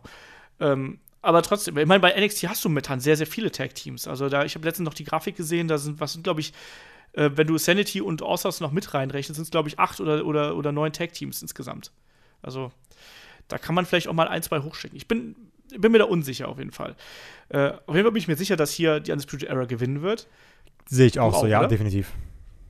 Okay, und äh, damit kommen wir dann zum nächsten Match. Äh, das wird um die NXT Women's Championship gehen. Ähm, ja, Shayna Baszler, ne, Finalistin beim Mae Young Classic, gegen Ember Moon, die Championess. Und ja, Shayna Baszler sehr, sehr schnell natürlich jetzt hier ins, ja, ins Title Picture gerückt worden. Ne? Und irgendwie innerhalb von drei Wochen, mehr oder weniger zwei, drei Wochen, war sie dann auf einmal in diesem Match gebuckt. Ich kenne viele, die das nicht mögen. Ähm, ich, ich weiß auch nicht. Auch das wieder, ne? Also ich glaube, das kann ein, das kann ein solider Kampf werden. Ich hoffe, dass Shayna Baszler sich ein bisschen gebessert hat im Ring, weil der hat mich beim Mayan Classic nicht so überzeugt. Und Ember Moon gehört halt zu meinen persönlichen Favoriten, muss ich ganz ehrlich sagen, weil mir gefällt halt ihr Auftritt, mir gefällt die Art und Weise, wie sie kämpft. Ich finde, sie hat sich sehr, sehr verbessert in den letzten, ja, äh, letzten Monaten und wie lange ist sie bei NXT? Anderthalb Jahre knapp. Ähm, und also ich bin dafür, dass sie erstmal noch die Titel verteidigt. Von mir aus auch irgendwie auf, auf schurkige Art und Weise, vielleicht durch die Q oder sonst irgendwas. Also nicht, dass sie schurkig ist, sondern dass äh, Shayna irgendwie disqualifiziert wird, weil sie den Griff nicht hält, äh, nicht löst oder sonst irgendwas. Das war ja zuletzt so ein bisschen die Geschichte, die da erzählt worden ist, dass sie so unfair ist, dass sie trotz ihrer MMA-Fähigkeiten halt eben ja, die Gegner verletzt und solche Sachen. Ich kann mir sowas hier auch vorstellen. Ähm, wie siehst du das Aufeinandertreffen hier? Also ich bin erstmal generell gespannt, was da jetzt passieren wird, denn ich muss sagen, ich mag halt diesen Amber Moon Charakter auch sehr. Ähm, mir hat auch dieser Aufstieg von ihr sehr gefallen. So, Shayna Baszler sagt mir jetzt gar nicht so viel. Die kenne ich halt nur aus den NXT-Clips, weil ich auch das Mayan Classic nicht so gesehen habe. Ähm, aber von dem, was ich mitbekommen habe, ist die auch eher so nach dem Motto äh, Hard-Hitting und sowas. Und also prinzipiell mag ich ja diese Art von Frauenwrestling. So eine Asuka hat ja auch so eine Art Hard-Hitting-Style oder sowas. Und klar, bei einer Shayna Baszler hast du diesen MMA-Background oder sowas. Oder eine Sonya Deville sollte ja auch diese Art von Hard-Hitting-Charakter sein mit, okay, ich schlag halt richtig zu, äh, hinter meinen Tritten ist richtig Wumms. Ähm, ich freue mich darauf, dass es halt so ein unterschiedliches Aufeinandertreffen. Das ist Ember Moon, die eher so ein bisschen, also irgendwie agil ist und auch schöne Moves und Griffe und sowas. Und dann bei äh, Bessler so ein bisschen mehr direkter, rabiater. Aber ich will unbedingt, dass sie Ember Moon verteidigt. Ich finde die super als NXT äh, Championess und ich finde auch, die kann das Ding weiterhin tragen. Die kann die Women's Division bei NXT weiterhin tragen. Von daher definitiv Ember Moon. Ja, das unterschreibe ich so. Also es ist natürlich ein Clash of Styles, was wir hier haben, so auf eine gewisse Art und Weise. Und für, äh, für äh, Baszler ist natürlich auch so ein bisschen Bewährungsprobe, ne? Also ich meine, das, die hat jetzt kein reguläres äh, groß, größeres Match in irgendeiner Form gehabt bei, äh, bei NXT. Sie ist relativ schnell hier in den Main Event gerückt worden und ich bin mal, mal gespannt, ob sie dafür dann eben schon bereit ist. Also, das wird eine Bewährungsprobe für sie werden. Und Amber auf der anderen Seite, ja, auch da wieder, ne? Also, die muss sich auch jetzt zeigen als, als Championess. Hat ein großes Erbe anzutreten, nachdem, äh, ja, Asuka eben davor Championess gewesen ist. Also, wird spannend sein zu sehen, was, was hier passiert. Ich habe ein bisschen Angst davor, wie sich Bessler im Ring präsentiert, muss ich ganz ehrlich sagen. Ich hoffe, dass sie da an sich gearbeitet hat. Bei Mayan Classic hat sie mich noch nicht so 100% überzeugt, sagen wir es mal so. Naja, ich, ich finde sie auch vom, von der Ausstrahlung her, das kann funktionieren, aber das funktioniert nicht mit jeder Crowd. Mal sehen, mal sehen. Ich bin da noch ein bisschen skeptisch. Aber offensichtlich hält man sehr große Stücke auf sie, von daher äh, vertraue ich da mal den Leuten hinter der Bühne. Und dann kommt, glaube ich, das Match, auf das wir uns am meisten freuen mit auf der Karte. Ich glaube, es gibt zwei Matches, die finden wir, glaube ich, mega geil. Und das hier ist, glaube ich, das erste. Ähm, nämlich das Extreme Rules Match zwischen Alistair Black und Adam Cole. Kai, da darfst du mal was zu sagen. Ja, es wird für mich, also da, da lege ich meine Hand für ins Feuer, lege ich meine beiden Hände ins Feuer. Das wird das Match of the Night. Alistair Black hat mich so unfassbar überzeugt die letzten Male. Immer gegen Hideo Itami, fantastisch, gegen Velveteen Dream. Nochmal das Ding ohne Mühen getoppt, um 200 Prozent. Und ähm, die, die, die Fehde jetzt mit Black und Cole und sowas, die, die hat sich ja immer mehr gesteigert, auch gerade durch diese, durch das Number One Contender-Dingen. Also, und als ich dann noch gesehen habe, die Stipulation, Extreme Rules kam dazu, ich habe da so unfassbar Bock drauf. So, wer weiß, vielleicht wird Undisputed Era oder sowas eingreifen. Aber einfach Alistair Black mit seinem, mit, mit seinem Kampfstil, ich liebe das so. Also, das ist so geil. Ich, ich erwarte so viel von dem Match und ich weiß halt, ich werde sowieso nicht enttäuscht. Also, weil das macht so viel Spaß, Black Matches zu gucken. Und also, Cole ist ja auch ein guter Wrestler oder sowas, aber also, Alistair Black ist mein ungeschlagener Favorit bei NXT. Also, komplett. Also, wow, ich liebe diesen Typen. Ja, also ich kann mir auch nicht vorstellen, dass das hier ein schlechtes Match in irgendeiner Form werden könnte. Ähm, das sind beides zwei Leute, auch wenn sie ja, finde ich, auf den ersten Blick jetzt nicht so aussehen. Also die ja eigentlich eher so auf den, also Adam Cole ist ja eher der, ja, eigentlich eher ein Oldschool-Wrestler ja eigentlich von, von ganz vielen Gesichtspunkten, wenn man es mal von den Superkick aus absieht, aber ist er ja eigentlich eher ein Ground-Based-Wrestler, während den Alistair Black natürlich durch seinen Kampfsport-Hintergrund äh, da dominiert. Aber trotzdem sind das zwei Leute, die auch gut diese härtere Gangart gehen können. Und ich bin wirklich, ja, ich freue mich auf diesen Kampf und möchte halt eben sehen, wie kreativ die beiden auch mit dieser Stipulation umgehen. Und da erwarte ich mir extrem viel von. Also, das ist halt eben, ja, also ganz persönlich, auch wenn ich jetzt kein riesiger Adam Cole-Fan bin, aber ich glaube, das hat halt das Potenzial, hier nochmal das, ja, das, das Dach von der Hütte zu blasen, weil die beiden einfach viel mehr, nochmal mehr Möglichkeiten haben, als das, ähm, da kommen wir gleich im Main Event drauf, als das äh, Andrade Cien Almas und Johnny Gargano machen. Die natürlich, die werden eine fantastische Geschichte erzählen, aber ich glaube, dass hier gerade durch die Härte und durch den Einsatz von Gegenständen und dann eben auch vielleicht durch die Eingriffe dann nochmal viel mehr Dramatik mit reinkommt. Also, das wird für mich eine ganz besondere Auseinandersetzung und vielleicht wird das dann auch das Match werden, was mich von Adam Cole überzeugt. Man weiß, ja, weiß bin gespannt. Ja. Und dann, ja, Main Event Time. Äh, ich habe es gerade schon angesprochen. Andrade Cien Almas, äh, der Champion, begleitet von Selina Vega gegen Johnny Gargano. Haben wir eigentlich gerade eben schon gesagt, wer, wie wir tippen bei Alistair gegen äh, Cole? Alistair Black. Ja, ich auch. Gut. Dann weiter mit dem Main Event. Ähm, und hier erwarte ich mir halt auch eine absolute Schlacht. Die beiden äh, sind ja schon mal aufeinander getroffen beim Takeover-Event. Das war auch ganz herausragend. Und ich erwarte hier eigentlich noch mal eine Steigerung.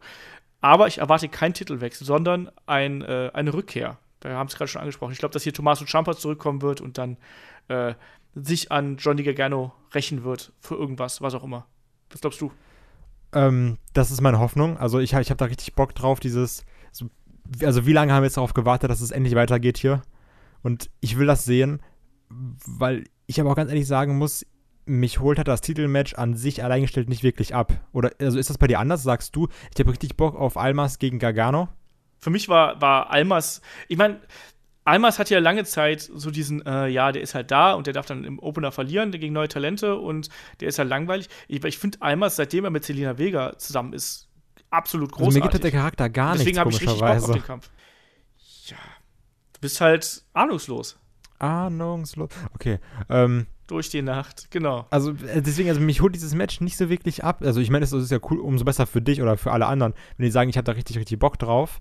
Aber ähm, ich warte da eigentlich auf den Angriff oder auf den Angriff von Champa und dann sitze ich da und sag, geil, so jetzt kann das nächste Takeover eigentlich gar nicht schnell genug kommen. Das, also, das ist meine Sache. Also ich weiß auf jeden Fall, wir werden auch ein gutes Match sehen, so das muss ich jetzt ja auch nicht jedes Mal wieder aufs Neue sagen. Ähm, aber auch so storytechnisch und sowas gefällt mir halt Velveteen Dream gegen Cassius Ono und äh, Alistair Black gegen Adam Cole um einiges besser. Oder also interessiert mich zumindest mehr.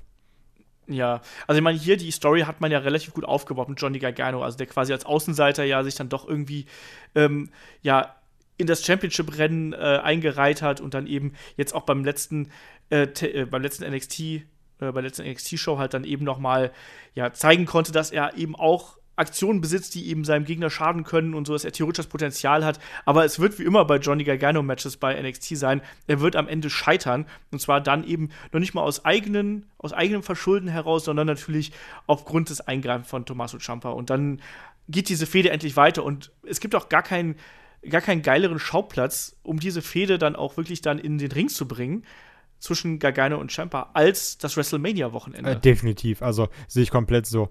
Und dann haben wir einfach an dem WrestleMania-Wochenende kriegen wir dann Black, der NXT-Champion wird, und Gargano gegen Champa. Und mehr braucht, also ganz ehrlich, zwei Matches, Show geht auf, er alle sind glücklich. Also so, das ist alles, Jungs. Viel Glück, WrestleMania.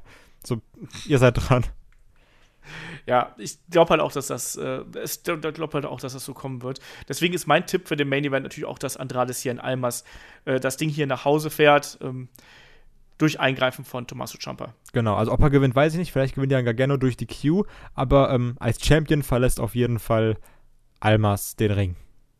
Ja. Und damit sind wir durch hier mit unserer ja, Vorschau auf das große Royal Rumble Wochenende auf NXT Takeover äh, Philadelphia und den Rumble selber. Ich bin heiß, ich freue mich da tierisch drauf. Ich glaube, Kai geht es nicht anders, der macht durch. Ich, ich komme gar nicht klar. Also, ich, ich, da geht gar nichts mehr. Dass ich hier noch sitze mit einem mit Ruhepuls von unter 200, ich weiß auch nicht, wie das klappt.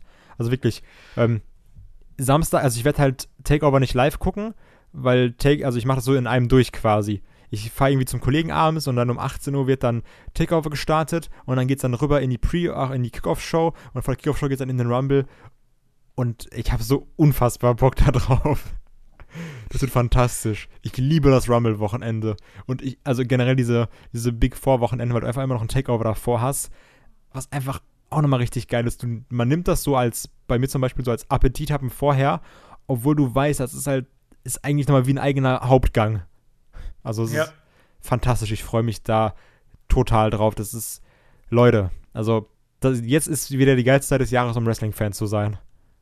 Ja, wir sind auf der Road to WrestleMania. Da wird es halt wieder richtig heiß bei WWE. Und wie gesagt, wir sind in den letzten Jahren einige Male enttäuscht worden, aber ich habe trotzdem Hoffnung, dass das dieses Jahr halt eben ein besserer Rumble wird. Und es ist immer ein Ereignis einfach und habt Spaß daran und erfreut euch am Rumble. Das wird, das wird gut. Und wenn ihr noch ein bisschen mehr vom Rumble sehen wollt, vielleicht auch von der Rumble History, dann kann ich euch natürlich äh, unser Match of the Week bei Patreon ans Herz legen. Da haben wir nämlich über den Rumble 1992 gesprochen, den sich auch der gute Kai angeguckt hat, obwohl er damals erst äh, minus drei hey, war. Hey, Respekt. du, hast es, du hast dir A gemerkt, wie alt ich bin und B hast du richtig gerechnet. Ja, siehst du? Ist, ist ein Rumble-Wunder. Ja, so ein bisschen. Ähm, ja, du hast mich oft genug damit aufgezogen. Deswegen. Jetzt hast du so einen, so einen Mathe-Förderkurs belegt, ne? Ja, Volkshochschule. Ja. Volkshochschule Mathe für äh, Dummies. Also jetzt, wo ihr wisst, wenn ihr wissen wollt, wofür geht eigentlich so mein Patreon-Geld drauf? Dafür. Genau, das, jetzt kann ich endlich rechnen. Dankeschön dafür. Das ist schon gelohnt. Ähm, genau. ich habe 38 Jahre gebraucht, um, äh, um rechnen zu lernen. Ich war echt halt früher ganz gut in Mathe, wollte ich schon mal so erwähnt haben. Also ich war nicht schlecht in Mathe. Ich hatte immer eine 2 oder so. Merkt man heute nichts mehr von. Nee, das ist irgendwie verschüttet. Das ist vorbei. Ja, auf jeden Fall, ne, da ähm, äh, bei dem Match of the Week sprechen wir nochmal über den Rumble 92. Ansonsten, ähm, ja, wenn ihr uns da ein bisschen helfen wollt, geht gerne, gerne auf die Patreon-Seite, aber wir freuen uns natürlich auch über Bewertungen auf iTunes und Facebook. Also ähm, da sind wir jedes Mal wieder glücklich drüber, wenn da irgendwas Neues reinkommt. Und äh, sagen da schon mal Dankeschön für. Und Dankeschön sage ich auch an den Kai. Ne? Ja, hat mir Spaß gemacht, einfach nochmal ein bisschen gesättigt uns äh, zu hypen für das Wochenende das ist es halt wirklich. Ne? Der Headlock trägt ganz gut dazu bei, dass man selber noch mal gehypt ist, weil man noch einfach noch mal darüber redet. Und dann freut man sich einfach noch mal mehr drüber. Also, ganz cool. Und äh, wollte ich gerade sagen, jetzt äh, mit der NXT Takeover Review geht es dann am wahrscheinlich Sonntagabend weiter. Ähm, und äh, ja, den Rumble bringen wir dann auch so schnell wie möglich hier an den Start. Also da sind wir dann am Montag in lustiger Runde treffen wir uns hier und ich hoffe, dass ich den dann am Abend noch selber noch online kriege, aber seid nicht böse, wenn der dann erst am Dienstagmorgen vielleicht online ist. Ich werde auf jeden Fall Gas geben. Und damit würde ich sagen, äh, ich wünsche euch allen ein ganz tolles Rumble-Wochenende. Habt viel Spaß, genießt das ähm, und schaut NXT Takeover, hört Headlock dabei und schaut vor allem den Rumble und habt da eine gute Zeit bei. Und damit sage ich Tschüss, bis zum nächsten Mal. Macht's gut. Ich werde Sonntag auch Gas geben. Tschüss.